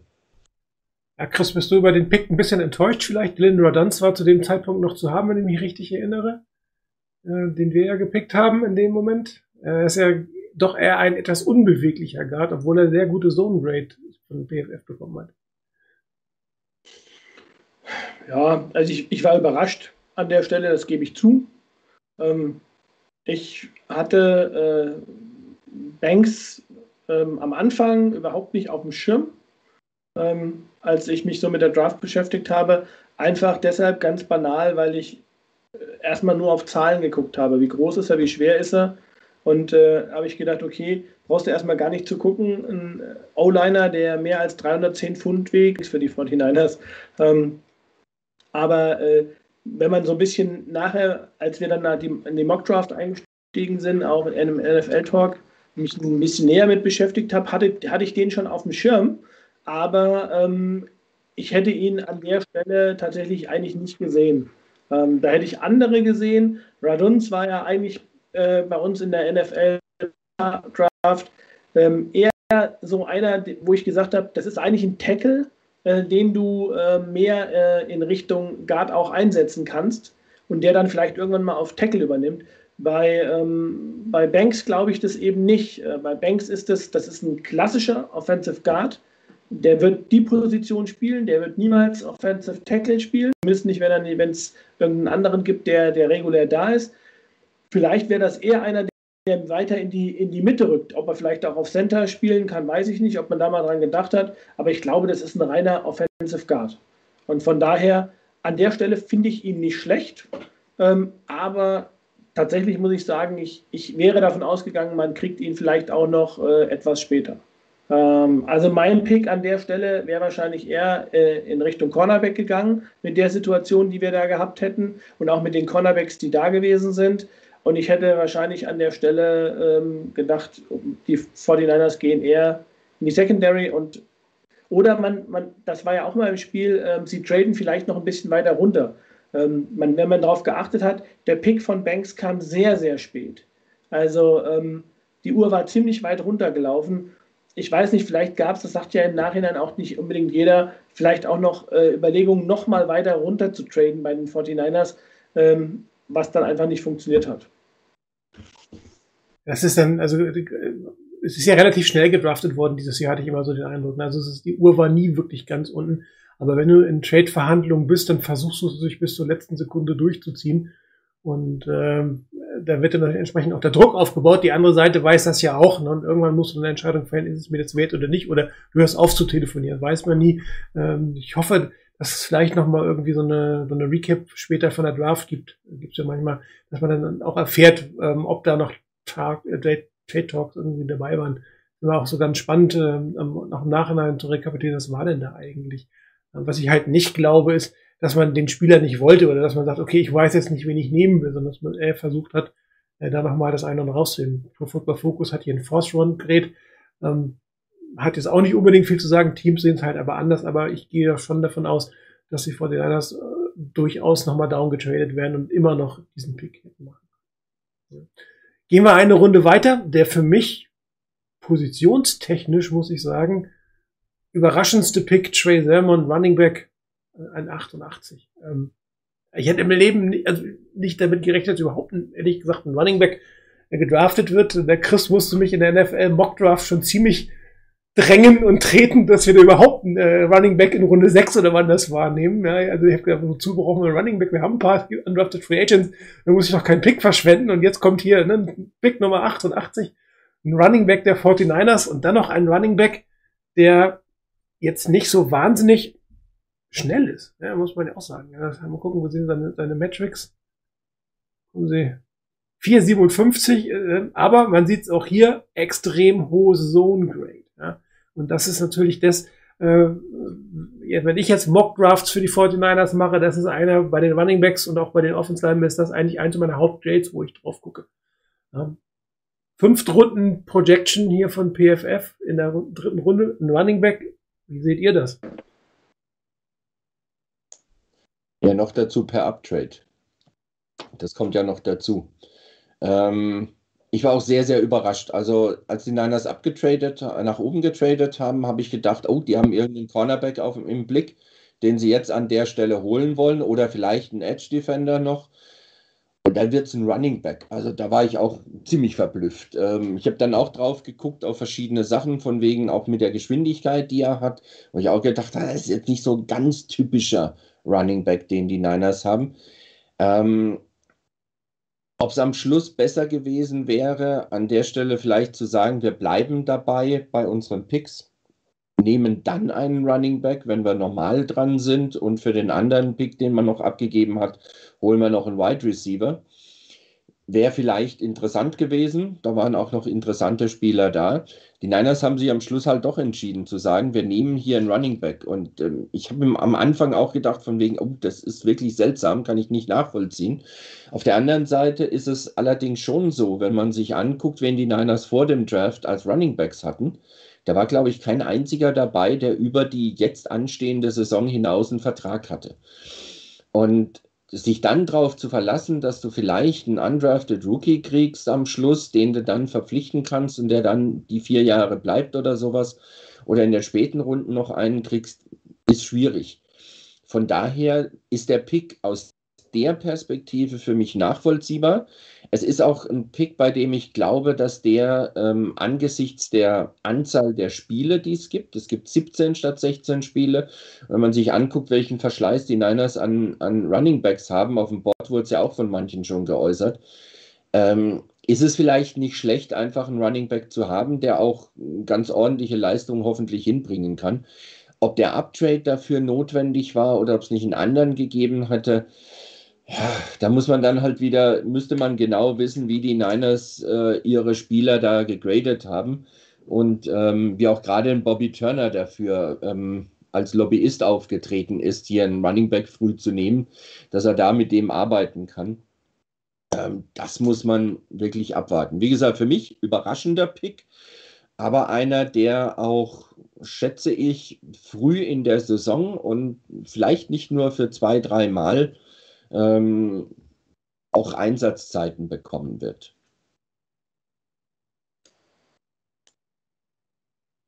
Frage in die Schweiz. Ähm, was sehen die 49ers in, in diesem Running Back? Einen, der für das System, glaube ich, äh, exzellent passend ist. Äh, Outside Zone Runs, das ist seine Stärke. Ich glaube, innen läuft er sicher oft, oft das mal irgendwie in, in Bedrängnis und macht nicht die besten Entscheidungen.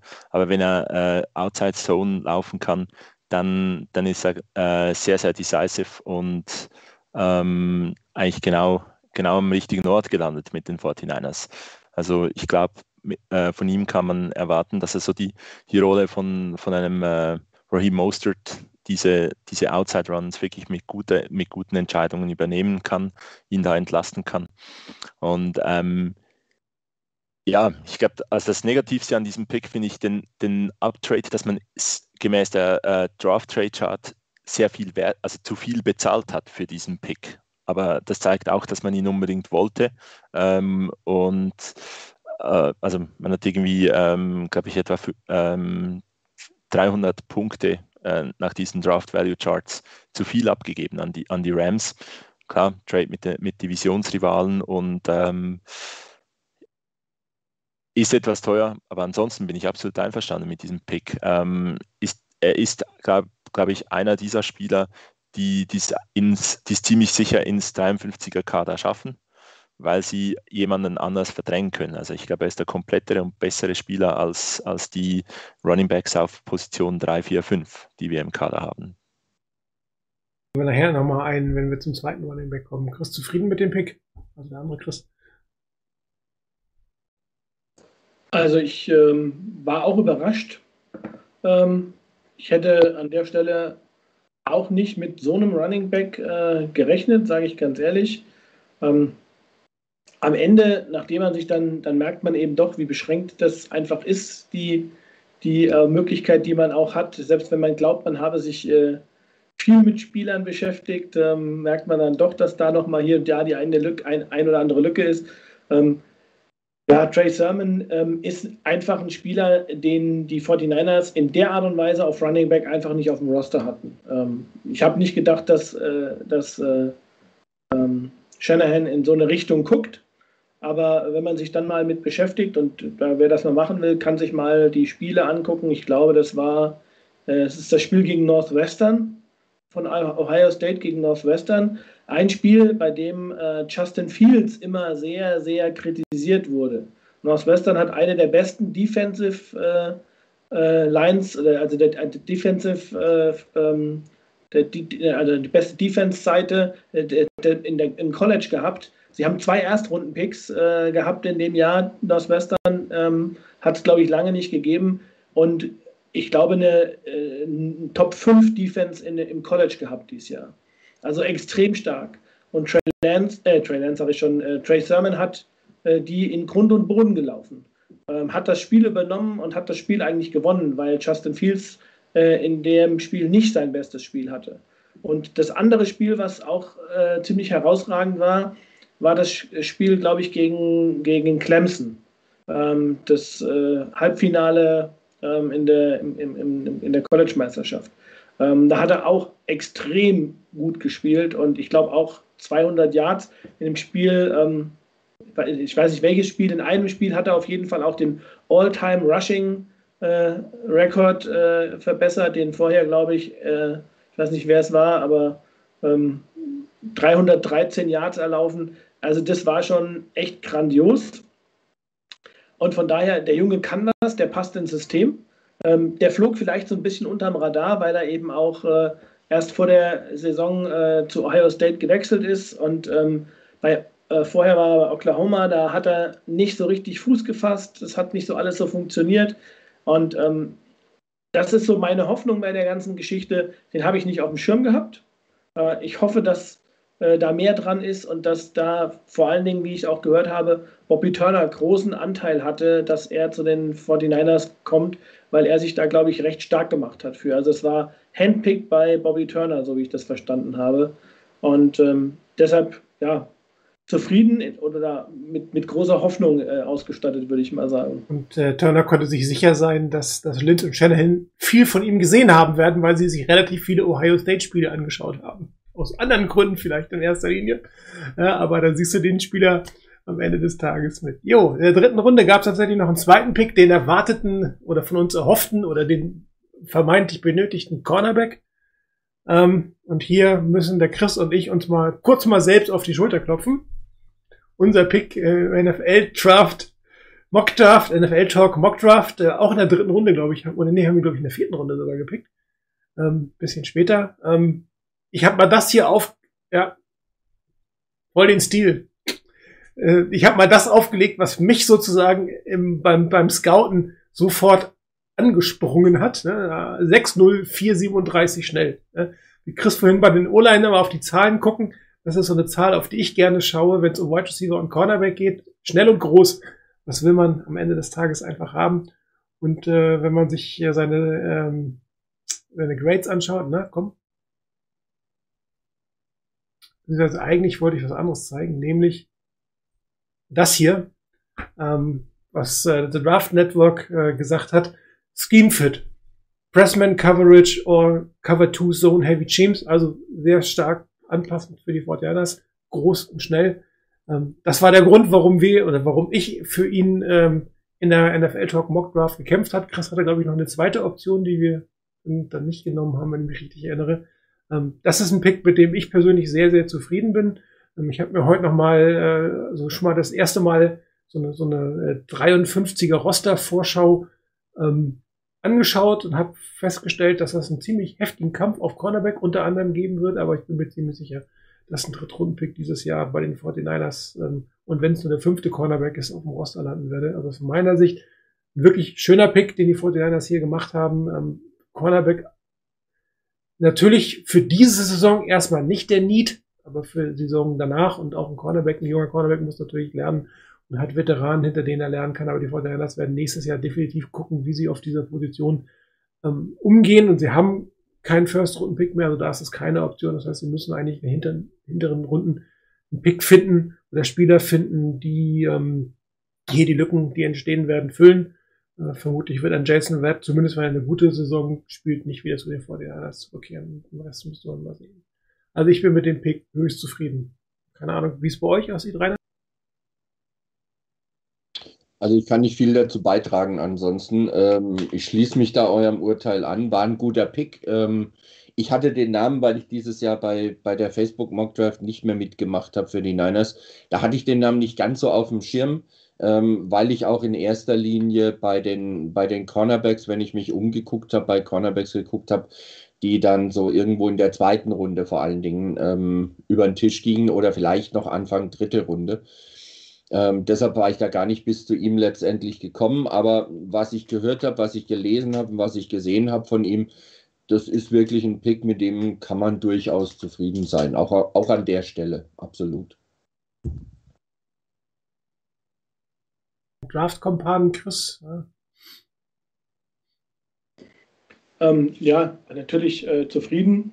Äh, man muss auch natürlich immer so ein bisschen gucken, ähm, was ist noch da. Äh, und da war er aus meiner Sicht mit Abstand derjenige, der mir am, meisten zugesagt hat. Ähm, ich sage das ganz ehrlich, der andere Chris wird sich vielleicht freuen. Ich hatte so ein bisschen geschielt auf einen Cornerback äh, von Stanford, aber der ging halt leider ein paar Picks vorher. Den haben sich äh, die Saints geholt. Ähm, Paulson Adebo, ich weiß gar nicht, wie man ihn ausspricht genau, aber ähm, den fand ich total interessant. Ähm, es war auch so eine Situation, von dem hat man äh, nicht so viel mitbekommen, weil er in der Saison nicht gespielt hat, glaube ich. Ähm, ähm, hatte seine guten Zeiten, glaube ich, auch in der Saison vorher. Ähm, hat aber eine herausragende, herausragende äh, auch ähm, Pro Day gehabt.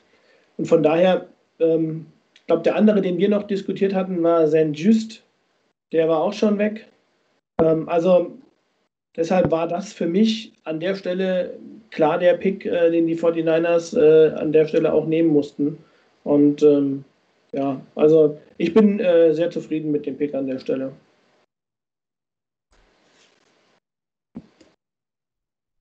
Ja, Chris, du hättest wahrscheinlich auch gerne einen anderen Cornerback gesehen, der schon weg war, oder? Ja, natürlich hätte ich gerne Adibo gesehen. Ähm, ich hatte zwei Favoriten eigentlich so in, in Runde 3 ähm, mit Adibo und mit für, für die äußere Cornerback-Position und Aaron Robinson von UCF für eher Nickel äh, als Nickelback. Ähm, die waren beide weg. Und bei Embry Thomas, ich bin noch nicht ganz sicher von dem, was ich über ihn gelesen habe, ob er wirklich als, als Outside Corner spielen kann äh, in der NFL, ob er, ob er da wirklich passend ist äh, für die 49ers. Sollte aber meiner Meinung nach oder von dem, was ich gelesen habe, ähm, als, ähm, als Nickelback sicherlich eine gute Zukunft haben und, und, und passend sein. Und ich glaube, das kann auch durchaus ein, ein, Faktor sein, wenn, wenn man jetzt nächstes Jahr schaut, eigentlich alle namhaften Cornerbacks der 49ers oder zwei der drei Starter werden wieder Free Agent mit Jason Verrett und Kayvon Williams. Wenn man da vielleicht dann schaut, dass man mit vielleicht mit Ambry Thomas einen äh, fähigen, jungen, günstigen Nickelback hat und das Geld dann äh, in, in den Outside Corner Jason Verrett, wenn er weiterhin so gut spielt, spiel, äh, stecken kann, kann das durchaus auch hilfreich sein. Wenn dann Ambry Thomas noch auf Outside Cornerback spielen könnte oder so, beschweren wir uns auch nicht. Ähm, ich bin zufrieden mit dem Pick von dem her, was, was noch da war. Gut, die nächsten Runden würde ich eigentlich gerne so machen, dass jeder vielleicht über einen Spieler, also einer Moore, einer Lenoir, einer Hufanga und dass wir dann doch nochmal zusammenkommen zu Elijah Mitchell. Gibt es vielleicht jemanden, der einen Spieler gerne machen möchte, wo er speziell was zu sagen möchte? Also ich würde Hufanga übernehmen. Du Hufanga. Ich Moore. Tja, dann äh, bleibt für den Chris noch Lenoir. Also Rainer, dann bist du tatsächlich dran. Ähm, ja, ein Pick, ähm, den ich, wie gesagt, weil ich da gar nicht so, so tief im Draft drin war, ähm, nicht wirklich habe kommen sehen. Ähm, Hufanga in der fünften Runde gedraftet. Könnte unter Umständen der Stil des Drafts werden. Der hat teilweise einen Zweitrunden-Grade bekommen. Ja, Hufanga.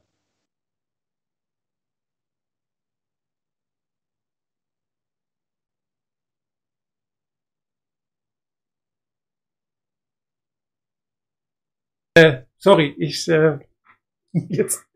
Ähm, ja, ich, ich habe gedacht, vielleicht ein bisschen äh, Mix-up. Also von nee, der, ich, ich wollte tatsächlich in, in der Reihenfolge bleiben. Sorry, Rainer, darfst du ja gleich nochmal, also als Übernächster quasi, dann Jalen Moore. Ähm, Chris, bitte. Genau.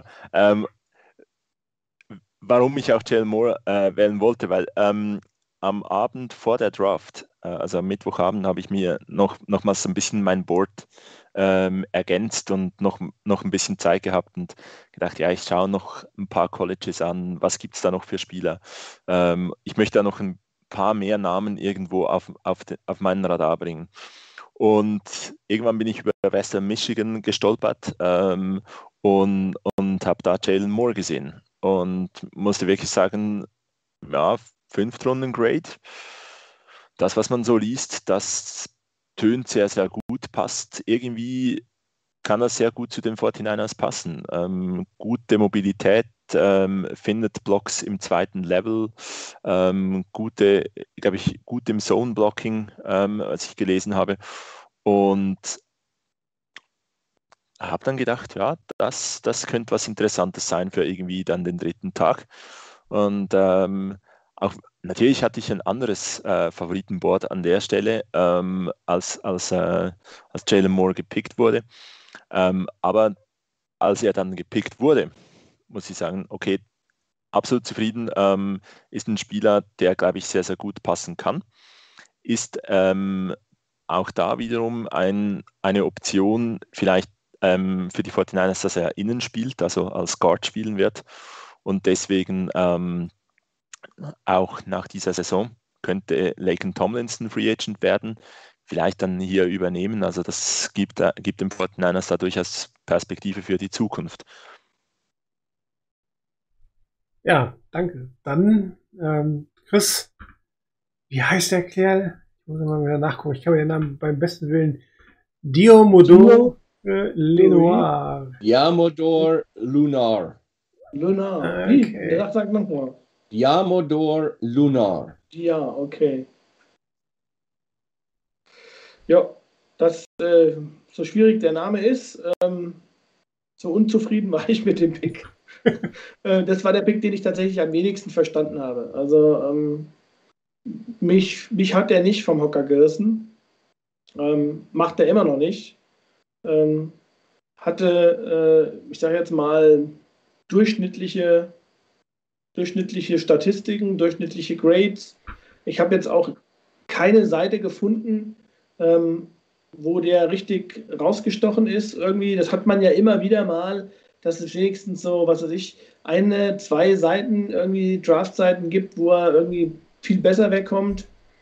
Ähm, er ist nicht besonders athletisch, ähm, also hat da keine herausragenden Stats irgendwie oder, oder, oder Rahmenbedingungen. Ja, Außerdem gab es zu dem Zeitpunkt noch eine ganze Reihe anderer Quarterbacks, die ich ihm, ich ihm vorgezogen hätte. Also mir gefällt der Pick nicht. Ähm, ich äh, hoffe, ich irre mich gewaltig. Tja, so ist das manchmal. Kurz und schmerzlos, aber das ist dann auch äh, verdient sozusagen. Dann darf Chris jetzt, äh, äh Quatsch, Rainer, ich will heute, ganz ehrlich, äh, mit dem Herrn Moore, den ich jetzt gleich mal von den Stats suchen soll, Den Herrn Moore guckst, äh, den Herrn Moore? Nee, den Herrn Moore nicht. Den tu ja, ich Ja. bin, sorry, ich bin tatsächlich irgendwie den Herrn Tufanga suchen wir Talanoa jetzt. Hufanga. Tufanga suchen wir jetzt, ja. Ähm, ja, seine Familie hat die Wurzeln äh, auf Tonga. Ähm, er hat auch wirklich Armut kennengelernt und weiß das, glaube ich, sehr, sehr zu schätzen, was er da macht. Ähm, was mich wirklich ähm, von ihm auch eingenommen hat, war so ein bisschen seine Reaktion, die er gezeigt hat. Der hat jetzt nicht ähm, irgendwie da, ich will Starter werden auf Safety, sondern er hat gesagt, er möchte in seiner ersten Saison sofort in den Pro Bowl als Special Teamer. das zeigt so ein bisschen, glaube ich, die Mentalität, was in allen Berichten, die über ihn zu lesen ist, zu lesen sind, immer wieder rausgekommen sind. Er hat so eine richtige Alpha-Mentalität. Er will unbedingt, er ist ein kompromissloser Hitter ist jetzt nicht so der Deep Safety, der dann äh, hinten irgendwo übers ganze Feld von links nach rechts die Defense übernehmen kann. Er ist auch nicht der Ballhawk, der, der jetzt ähm, sehr, sehr viele Interceptions erreichen wird. Er hatte zwar 2020 in sechs Spielen, glaube ich, vier Interceptions, aber das war eher so die Ausnahme. Er ist eher so der, der kompromisslose Hitter, der den Gegner mal aus den Schuhen haut. Ähm, ist ganz gut aufgehoben in so einer Art Hybridrolle zwischen Safety und Linebacker, kann also auch mal in der, in der Defense, wo du einen Linebacker brauchst, eine Linebacker-Position übernehmen. Ähm, ist einer, der bei USC eine ziemliche Tackle-Maschine war. Also äh, ich habe mal nachgeguckt, acht Spiele als Freshman, fünf Starts dabei, 51 Tackles. Äh, Im zweiten Jahr ähm, sechs Spiele, 40 Tackles, drei Sacks zum Beispiel, nee, 2020 war das. Ähm, als Sophomore zehn Spiele, als Starter 90 Tackles. Also der Junge kann was. Ähm, der dürfte bei den Niners wirklich ähm, bei Special Teams eine ganz, ganz wichtige Position einnehmen. Auch etwas, was immer wichtig ist bei, bei den Niners oder generell wichtig ist. Also da dürfte er auf jeden Fall erstmal seine Einsatzzeiten bekommen. Inwieweit er ähm, vielleicht auch in die reguläre Defense reinrutschen kann. Das muss man abwarten. Ist sicherlich auch ein Stück weit abhängig von Verletzungen, die eventuell auftauchen. Aber ansonsten, er wird in den Special Teams seine Rolle finden. Auf jeden Fall von Anfang an. Ist auch, denke ich, bei einigen soweit gefallen, weil er doch eine gewisse Verletzungsgeschichte hatte. Äh, gebrochenes Schlüsselbein, ich glaube, eine Gehirnerschütterung hatte er auch irgendwann mal. Also da ist, das hat ihn so ein bisschen nach unten gedrückt. Und ich habe es vorhin ja schon mal gesagt, als du mich dann unterbrochen hattest oder nach hinten geschoben hattest, dass wir die Reihenfolge einhalten. Ähm, das könnte der, der Stil des Drafts für die Niners werden. Ich glaube, äh, ich glaube, Scott McClone hat das auch so gesagt. Äh, das ist ein Spieler, den er wirklich schätzt. Und ich hoffe, dass da Scott McClone recht hat dabei. Und von den Anlagen her, was er so mitbringt, könnte das auch wirklich sehr gut hinhauen. Ja, danke. Dann kommen wir zum letzten Fick. Fick oh Gott, ey, heute bin ich echt. Zum letzten Pick der 49ers wollte ich natürlich. Ja, ich brauche Urlaub, Leute. Tut mir leid. Zu ähm, Running Back Elijah Mitchell. Ähm, ja, seine äh, Daten, Workout Metrics 438, wunderbar, schön, Speed, Speed, Speed, so sollte das sein. Ähm, Nochmal völlig überraschend, ne, ich, überhaupt einen Running Back zu nehmen, jetzt noch einen zweiten Running Back zu nehmen. Gerade, ähm, wobei ich, ich persönlich diesen Running Back etwas äh, interessanter finde als Trey Sermon. Ich weiß nicht, wie es euch geht, also, ob ihr das ähnlich eh seht oder ähm, Meinung das ist halt eher der klassische Shanahan Running Back, äh, wenn du so ihn dir anguckst, äh, von der Größe, vom Gewicht, von der Schnelligkeit. Das passt so ein bisschen besser in das, was wir kennen. Ähm, nichtsdestotrotz war äh, der Pick für mich auch überraschend. Ähm, da wir ja auch in der, in der, in der Mock Draft äh, noch geguckt haben, ich hatte noch, ja, noch andere äh, Running Backs, der ist tatsächlich noch relativ spät äh, auch nochmal mir ins Auge gestochen, weil ich nochmal so ein paar Seiten gelesen habe. Da hatten wir aber schon gepickt und ähm, von daher war der da schon, war das schon durch, äh, dass der irgendwie auch in die unsere Verlosung hätte kommen können. Aber ansonsten finde ich den echt interessant. Ich war halt einfach nur überrascht, dass man zwei Running Backs pickt. Auf der anderen Seite muss ich sagen, ähm, wenn man sich auch da wieder äh, anguckt, die 49ers haben ähm, außer Sermon und, ähm, und Mitchell formal nächstes Jahr erstmal kein Running Back äh, gesigned. Also sie sind alle Free Agents. Egal auch wie, ob jetzt ähm, undraft, äh, ähm, ob jetzt äh, unrestricted oder, oder auch restricted oder, oder exclusive rights, war völlig losgelöst. Aber sie haben keinen unter Vertrag. Und ähm, so übrigens auch natürlich bei den, bei den Defensive Backs Äh, warum holt man Safety und zwei Cornerbacks? Klar, das ist das, wo man auch da wiederum nur ganz stark mit Einjahresverträgen ausgestattet ist. Von daher kann ich sogar noch verstehen und kann ähm, also sehe das auch mit so ein bisschen Blick auf die Zukunft.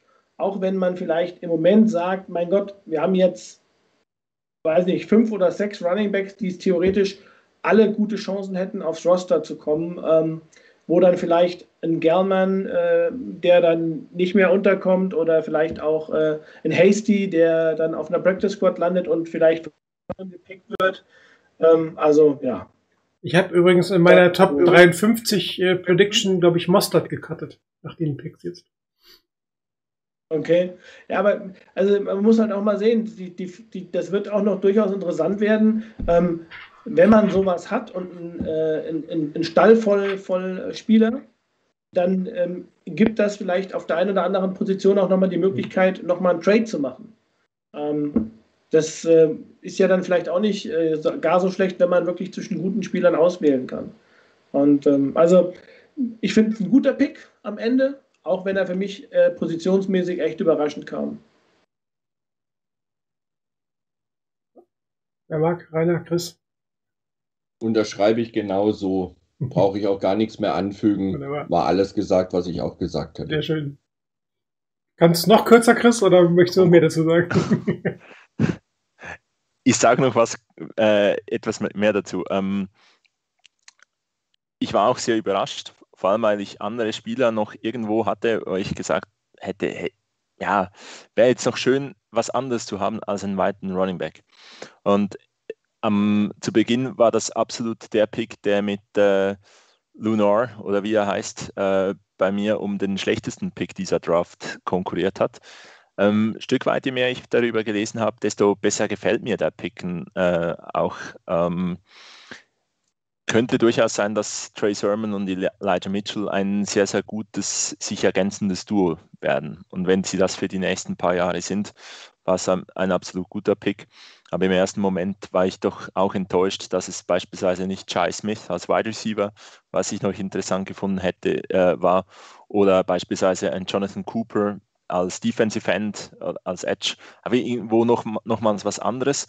Und ich glaube, das ist so der Pick, den wir Fans nicht nachvollziehen können, einfach auch, weil wir nicht in dem, Ru in, in dem äh, Raum sind und dieses Draftboard sehen. Weil es würde mich unwahrscheinlich interessieren, wie das ausgesehen hat. Also stand da Elijah Mitchell ganz oben, dann lange nichts und man hat jetzt einfach wirklich den, Best, den Best Player Available genommen?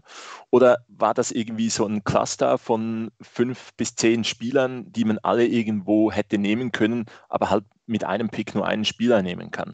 Also das ist wirklich so, bei allen anderen kann man irgendwo nachvollziehen, die sind da äh, relativ verständlich, aber bei dem Pick ich, würde ich das Draftboard, wie man zu der Entscheidung kommt, oder diese Entscheidung extrem gerne miterleben. Also ich würde fast jede Entscheidung in einem, im Draftroom gerne miterleben, oh, aber das. den ganz, ganz speziell.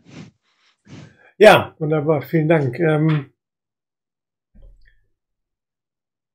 dann äh, Machen wir mal wieder unseren Nummer 1 Quarterback. Ja, die Resümee, die 49ers, wir haben einen Quarterback, ein Safety, zwei Guards, zwei Cornerbacks, zwei Running Backs. Heißt, kein Tight End, kein Wide Receiver, kein Edge Rusher. Alles das, äh, was äh, Tight End vielleicht nicht unbedingt, aber Edge Rusher, also ein klassischer 49ers Draft Pick, Wide Receiver, wo jeder gesagt hat, ey, Wide Receiver, da müsst ihr irgendwas tun. Shannon hinterher gesagt, naja, so schlecht finde ich unseren Wide Receiver Room gar nicht. Äh, wie ist eure Einschätzung als Gesamtdraft? Jetzt nicht mehr um das Individuum, sondern die Positionen, die gepickt wurden. Äh, das, was die 49ers sich damit geschaffen haben als Grundlage für die nächsten Jahre. Ähm, ist es tatsächlich was, was in diesem Jahr schon viel Impact bringen soll oder ist das, was wir schon mehrfach gehört haben, das sind die Picks sozusagen, um, um die, die abgehenden Free Agents im nächsten Jahr günstig zu ersetzen, weil das Geld ist auch im nächsten Jahr knapp, selbst wenn man Garoppolo äh, nicht mehr ähm, auf dem Roster haben sollte und auch die 10 Millionen von von Weston Witchburg werden weg sein, aber trotzdem äh, ist das Geld ja nicht so da, wie man sich das vorgestellt hat. Vielleicht ein Gesamtresümee für die Geschichte. Fangen wir von oben nach unten an. Chris.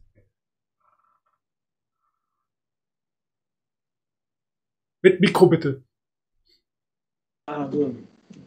hast die Position, ähm, die mir gefehlt haben äh, in, im Draft, äh, eben eigentlich schon genannt. Bis auf eine hat mir noch, hast du noch nicht genannt, das wäre noch Center gewesen. Du hast mit Richburg angesprochen. Ich finde, auf Center sehen wir echt noch dünn aus. Äh, da ist hinter Alex Mack nicht sehr viel. Also da muss man eher schon spekulieren, dass Brunskill vielleicht sogar primär als Center irgendwie ähm, trainieren wird äh, in, dem Saison, in der Saison. Ansonsten ähm, sehe ich das weder noch, also ich, ich sehe nicht, dass das na, hauptsächlich eine Draft für dieses Jahr war.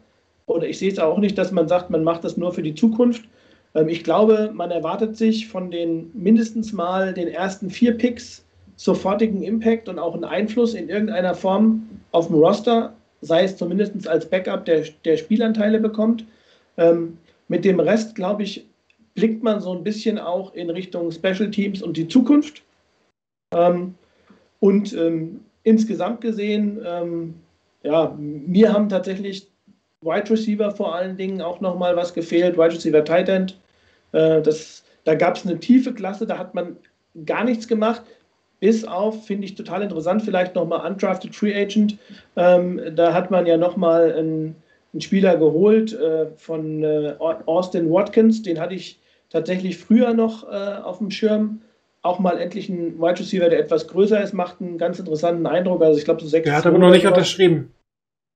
Ja, genau, hat noch nicht unterschrieben, aber ähm, das ist so zumindest mal, wo ich gesehen habe, dass man da, ähm, also zumindest haben es die 49ers noch nicht mitgeteilt, so habe ich es verstanden. Ich weiß nicht, ob er nicht unterschrieben hat oder sie sind da ein bisschen später in dem Jahr, haben auch nicht so viel Platz mehr auf dem Roster. Ähm, aber das wäre dann vielleicht noch so ein, so eine, was mich noch etwas milde stimmen würde. Insgesamt gebe ich der Draft, wenn ich mal eine Note vergeben würde, äh, ein B. Ähm, ich bin nicht super begeistert. Ich bin aber auch nicht, will aber auch nicht sagen, für mich gibt es nicht A plus plus plus. Also A ist für mich die beste Note und B ist für mich ein Gut. Ähm, ein paar Picks, wie gesagt, äh, da bin ich ein bisschen vorsichtiger gewesen. Ähm, haben mich ein bisschen überrascht, hätte ich vielleicht äh, irgendwie anders gesehen. Äh, Lenoir hat mir gar nicht gefallen. Also von daher ein B.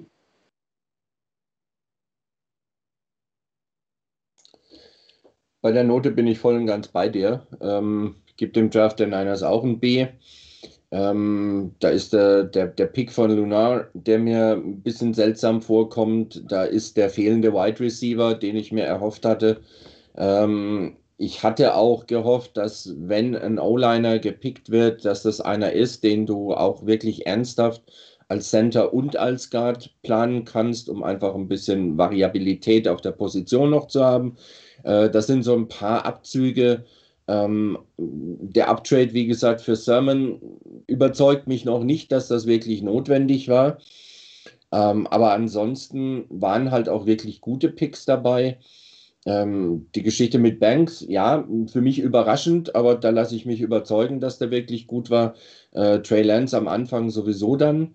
Ähm, Hufanga könnte, wie gesagt, ein Riesenstil werden ähm, und Moore an der Stelle auch völlig in Ordnung, von daher ein B. Und wenn ich auf die Wide Receiver gucke, die Niners haben aktuell, ich habe jetzt nicht geguckt, wie lange die noch Vertrag haben, aber die Niners haben aktuell auf ihrer Website führen die elf Wide Receiver. Also da ist ja schon was da, ein bisschen was. Es ist ja nicht so, dass da nur vier, fünf Leute rumspringen. Da sind schon einige da. Ähm, es kommt ein Travis Benjamin zurück. Muss man abwarten, ob er dann auch wirklich spielt.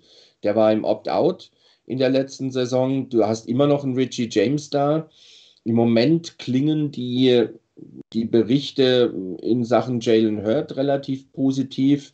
Ähm, bleibt natürlich abzuwarten nach zwei Jahren um, ohne echte Spiele. Gut, in der Preseason ein bisschen, aber ansonsten mit den Verletzungen bleibt abzuwarten, wie gut er da reinkommen kann und wie er sich da einfinden kann. Aber von daher, die Niners haben durchaus einige Spieler auf dem Roster und gerade wenn tatsächlich Hurt und Benjamin beide dann da wären, dann hast du quasi zwei Neuzugänge auf der Position, auch ohne dass du im Draft was machst. Ich hätte mir trotzdem gewünscht, dass jemand kommt, der vorhin angesprochen ist, Shai Smith. Ähm, das wäre schon einer gewesen. Oder Fehoko zum Beispiel, der dann kurz vor den Niners zu den Cowboys gegangen ist, glaube ich. Das wären so Leute gewesen, ja, die hätte ich genommen. Ähm, jetzt müssen wir damit leben, dass halt keiner gedraftet wurde, ob Watkins tatsächlich als undrafted Free Agent bei den Niners landet oder dann doch nicht, bleibt abzuwarten. Wenn ja, dann wäre es ein sehr, sehr interessanter Spieler, den die Niners da dazu bekommen. Wer es am Schluss aufs Roster schafft, ist nochmal eine ganz andere Frage. Aber ähm, das ist aber auch nur ein B beim, beim Draft Grade, weil, wie gesagt, so ein, zwei Sachen, finde ich, hätte man anders angehen können, aber die Niners haben anscheinend andere Präferenzen gehabt.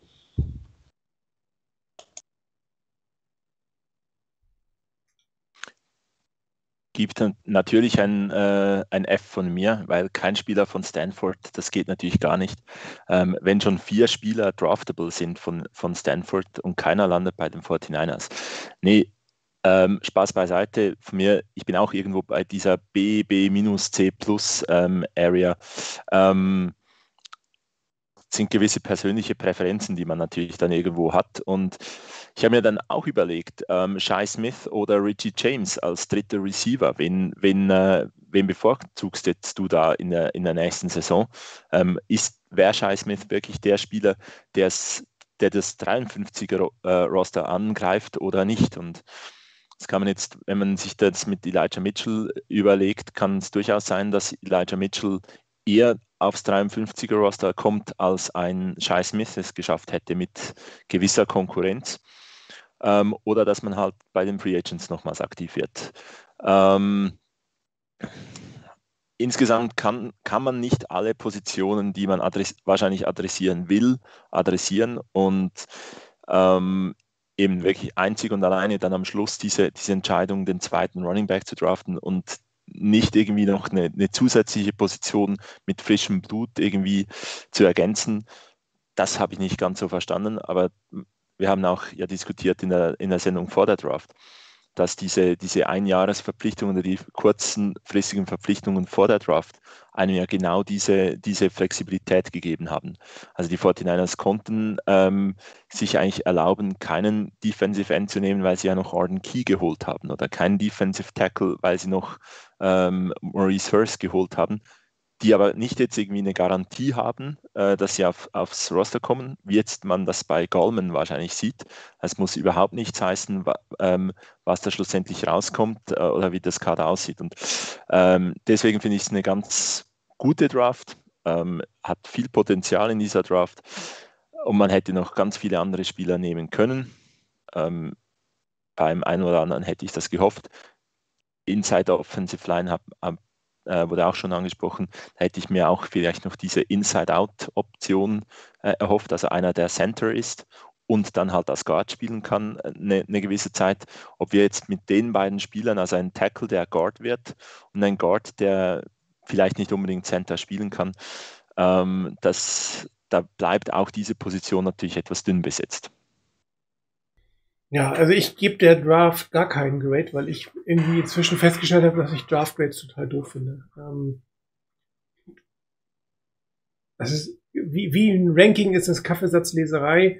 Ähm, ich, man stellt immer wieder fest, dass das man, also ich fühle mich teilweise echt beeinflusst von dem, was man liest. Ja, das sind die Needs, das sind die Needs, das sind die Needs. Und am Ende des Tages merkt man, dass die Teams eigentlich wirklich komplett anders denken, planen, ähm, bewerten. Und daher ist das unglaublich, finde ich es eigentlich so Draft Grades direkt nach der Draft nicht so wahnsinnig toll. Ich glaube, das ist eher so wirklich nach drei Jahren, wenn man gesehen hat, wie sich der Plan entwickelt, wie sich die Spieler entwickelt, das macht mir Sinn. Ich kann, war überrascht, habe ja gesagt, Running, überhaupt einen Running Back zu sehen, dann zwei Running Back zu sehen. Ich habe mir heute nochmal das ganze Roster angeguckt. Ähm, bin eigentlich fast überzeugt, dass die beiden aufs Roster kommen und dass einer von den beiden jetzigen Top Running Backs es nicht schaffen wird dass die Fortinanders hier wirklich auch einen klaren Plan verfolgen. Ob die Spieler nachher einschlagen oder nicht, kann man schwer sagen. Ähm, ich bin nur froh, dass ähm, mit den ersten beiden Picks Spieler geholt werden, die wirklich zukunftsweisend sind, meiner Meinung nach. Und ähm, die Guard-Position war einfach wirklich nied, also mehr als alles andere, als wir geredet, über das wir geredet haben. Das, das war für mich wirklich wichtig. Der Rest ist eigentlich so ein bisschen mal schauen, wo der Plan hingeht. Und der Plan, den die 49ers haben, fand ich letzte Zeit eigentlich immer ganz gut. Die Drafts selber, zumindest die ersten, waren jetzt nicht so wahnsinnig toll. Für die ersten beiden Drafts, aber da haben wir vielleicht auch ein bisschen gelernt. Mal gucken, wie das jetzt ausgeht. Ich bin definitiv nicht unzufrieden mit dieser Draft. Ähm, vielleicht gibt es den einen oder anderen Spieler, den man sich gewünscht hätte, der noch verfügbar gewesen ist. Aber das ist, wie gesagt, das ist einfach auch ähm, von unseren Stühlen bequem äh, gelegentlich mal was lesen. Naja. Gut, dann wäre es das eigentlich fast für heute. Ich habe im Thread eigentlich nichts mehr gelesen, außer dass Snoopy der Meinung ist, dass äh, Frank Gore noch drei Jahre spielt. Äh, Zweifel nicht bei den 49ers. Ähm, eine, eine Frage war noch, Ja? auf jeden Okay. Fall. Ich habe beziehungsweise eigentlich zwei auf jeden Fall. Zum einen von Dani 49. Äh, in dem Power Ranking stehen wir nach der Draft an sechs als bestes Team der NFC West, ob wir diese Einschätzung teilen. Erstmal die vielleicht ganz kurz, ja, nein. Warum, wieso? nicht so wirklich, ehrlich gesagt. Wir sind ohnehin die Nummer 1, also von daher ist das falsch an Nummer 6. Also ich bin mir nicht sicher, ob wir mit dieser Draft an der NFC wirklich den Sprung gemacht haben, zumal der Top-Pick vermutlich dieses Jahr nicht spielen wird. Ähm, pff, daher finde ich, das ist schon eine gewagte These, muss ich mal sagen. Also ich, ich glaube, das ist äh, eine, eine sehr enge Kiste in der NFC West äh, in diesem Jahr. Ähm, also ich schätze vor allen Dingen äh, die Rams und die, und die Cardinals äh, wirklich äh, auch äh, stark ein. Also ähm, die haben auch ein paar sehr interessante Picks gehabt. Ähm, die, die haben ihre, ihre Quarterbacks, insbesondere die Rams jetzt endlich auch. Ähm, ja, also wenn die ähm, ich sage jetzt mal, die PS auf die Straße bringen, ähm, wie ich eben schon mal gesagt habe, bei uns, dann wird das eine ganz enge Kiste werden, aus meiner Sicht. Ähm, also da hängt sehr, sehr viel auch ab von Verletzungen und sonstigen Kram. Ähm, also ich finde äh, diese Power Rankings äh, zu diesem Zeitpunkt etwas skurril, ehrlicherweise. Äh, so wie der Martin die, die äh, Draft Trades ein bisschen seltsam findet. Ähm, es waren doch noch zwei andere Sachen auf jeden Fall. Das eine sollte man Richard Sherman wiederholen. Kommt aufs Geld drauf an. Für eine Million, ja. Würde ich auch so sehen. Es kommt wirklich aufs Geld drauf an, was er haben will.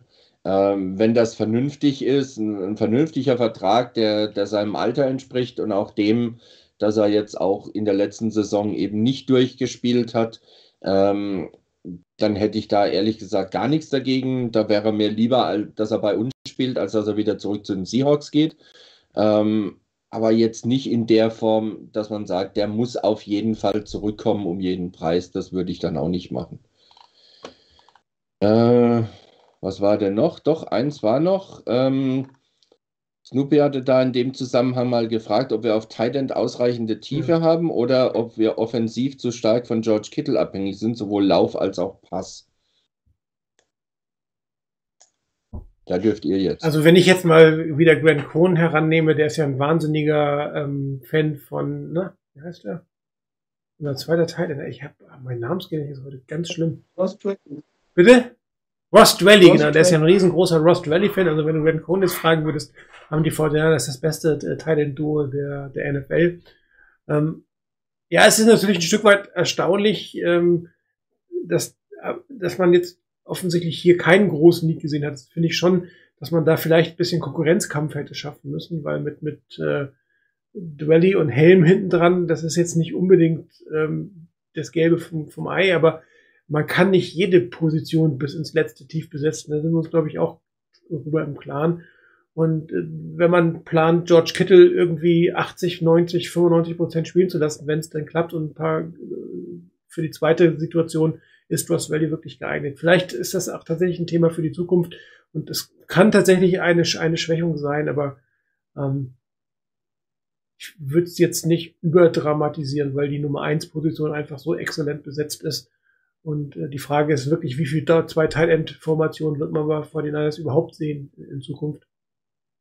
Naja, mache ich mir da jetzt wenig Sorgen drüber. Ich glaube, da ist ja auch die, die Kombination äh, Kittel Juszczyk eher diejenige, die häufiger auf dem Feld stehen wird als äh, zwei Tight Ends. Ja,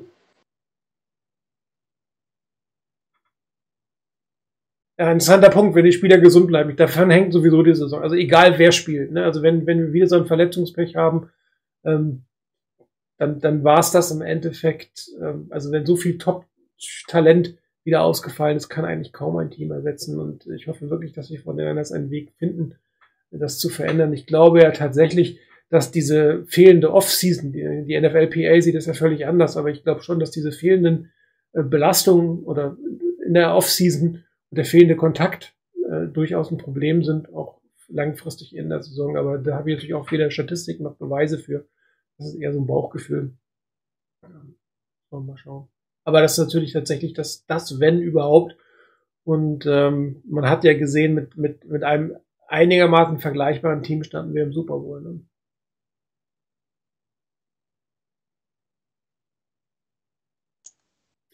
Das war's. Wunderbar, dann bedanke ich mich bei euch dreien fürs Dabeisein, bei euch alles fürs Zuhören. Ihr dürft nächstes Mal den Chat noch ein bisschen mehr benutzen. Ich finde das ganz lustig, ehrlich gesagt, äh, weil es tatsächlich etwas schwierig ist, immer die Fanzone nebenbei noch zu beobachten.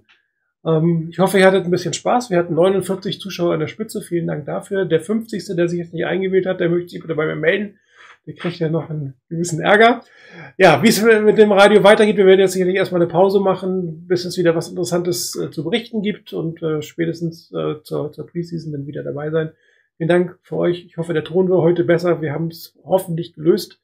Der Udo hatte hier ein bisschen recherchiert und äh, der Hall sollte eigentlich weg gewesen sein. Ich wünsche euch allen einen schönen Abend, äh, eine schöne Offseason. Bis demnächst. Macht es einfach mal gut. Bis dann.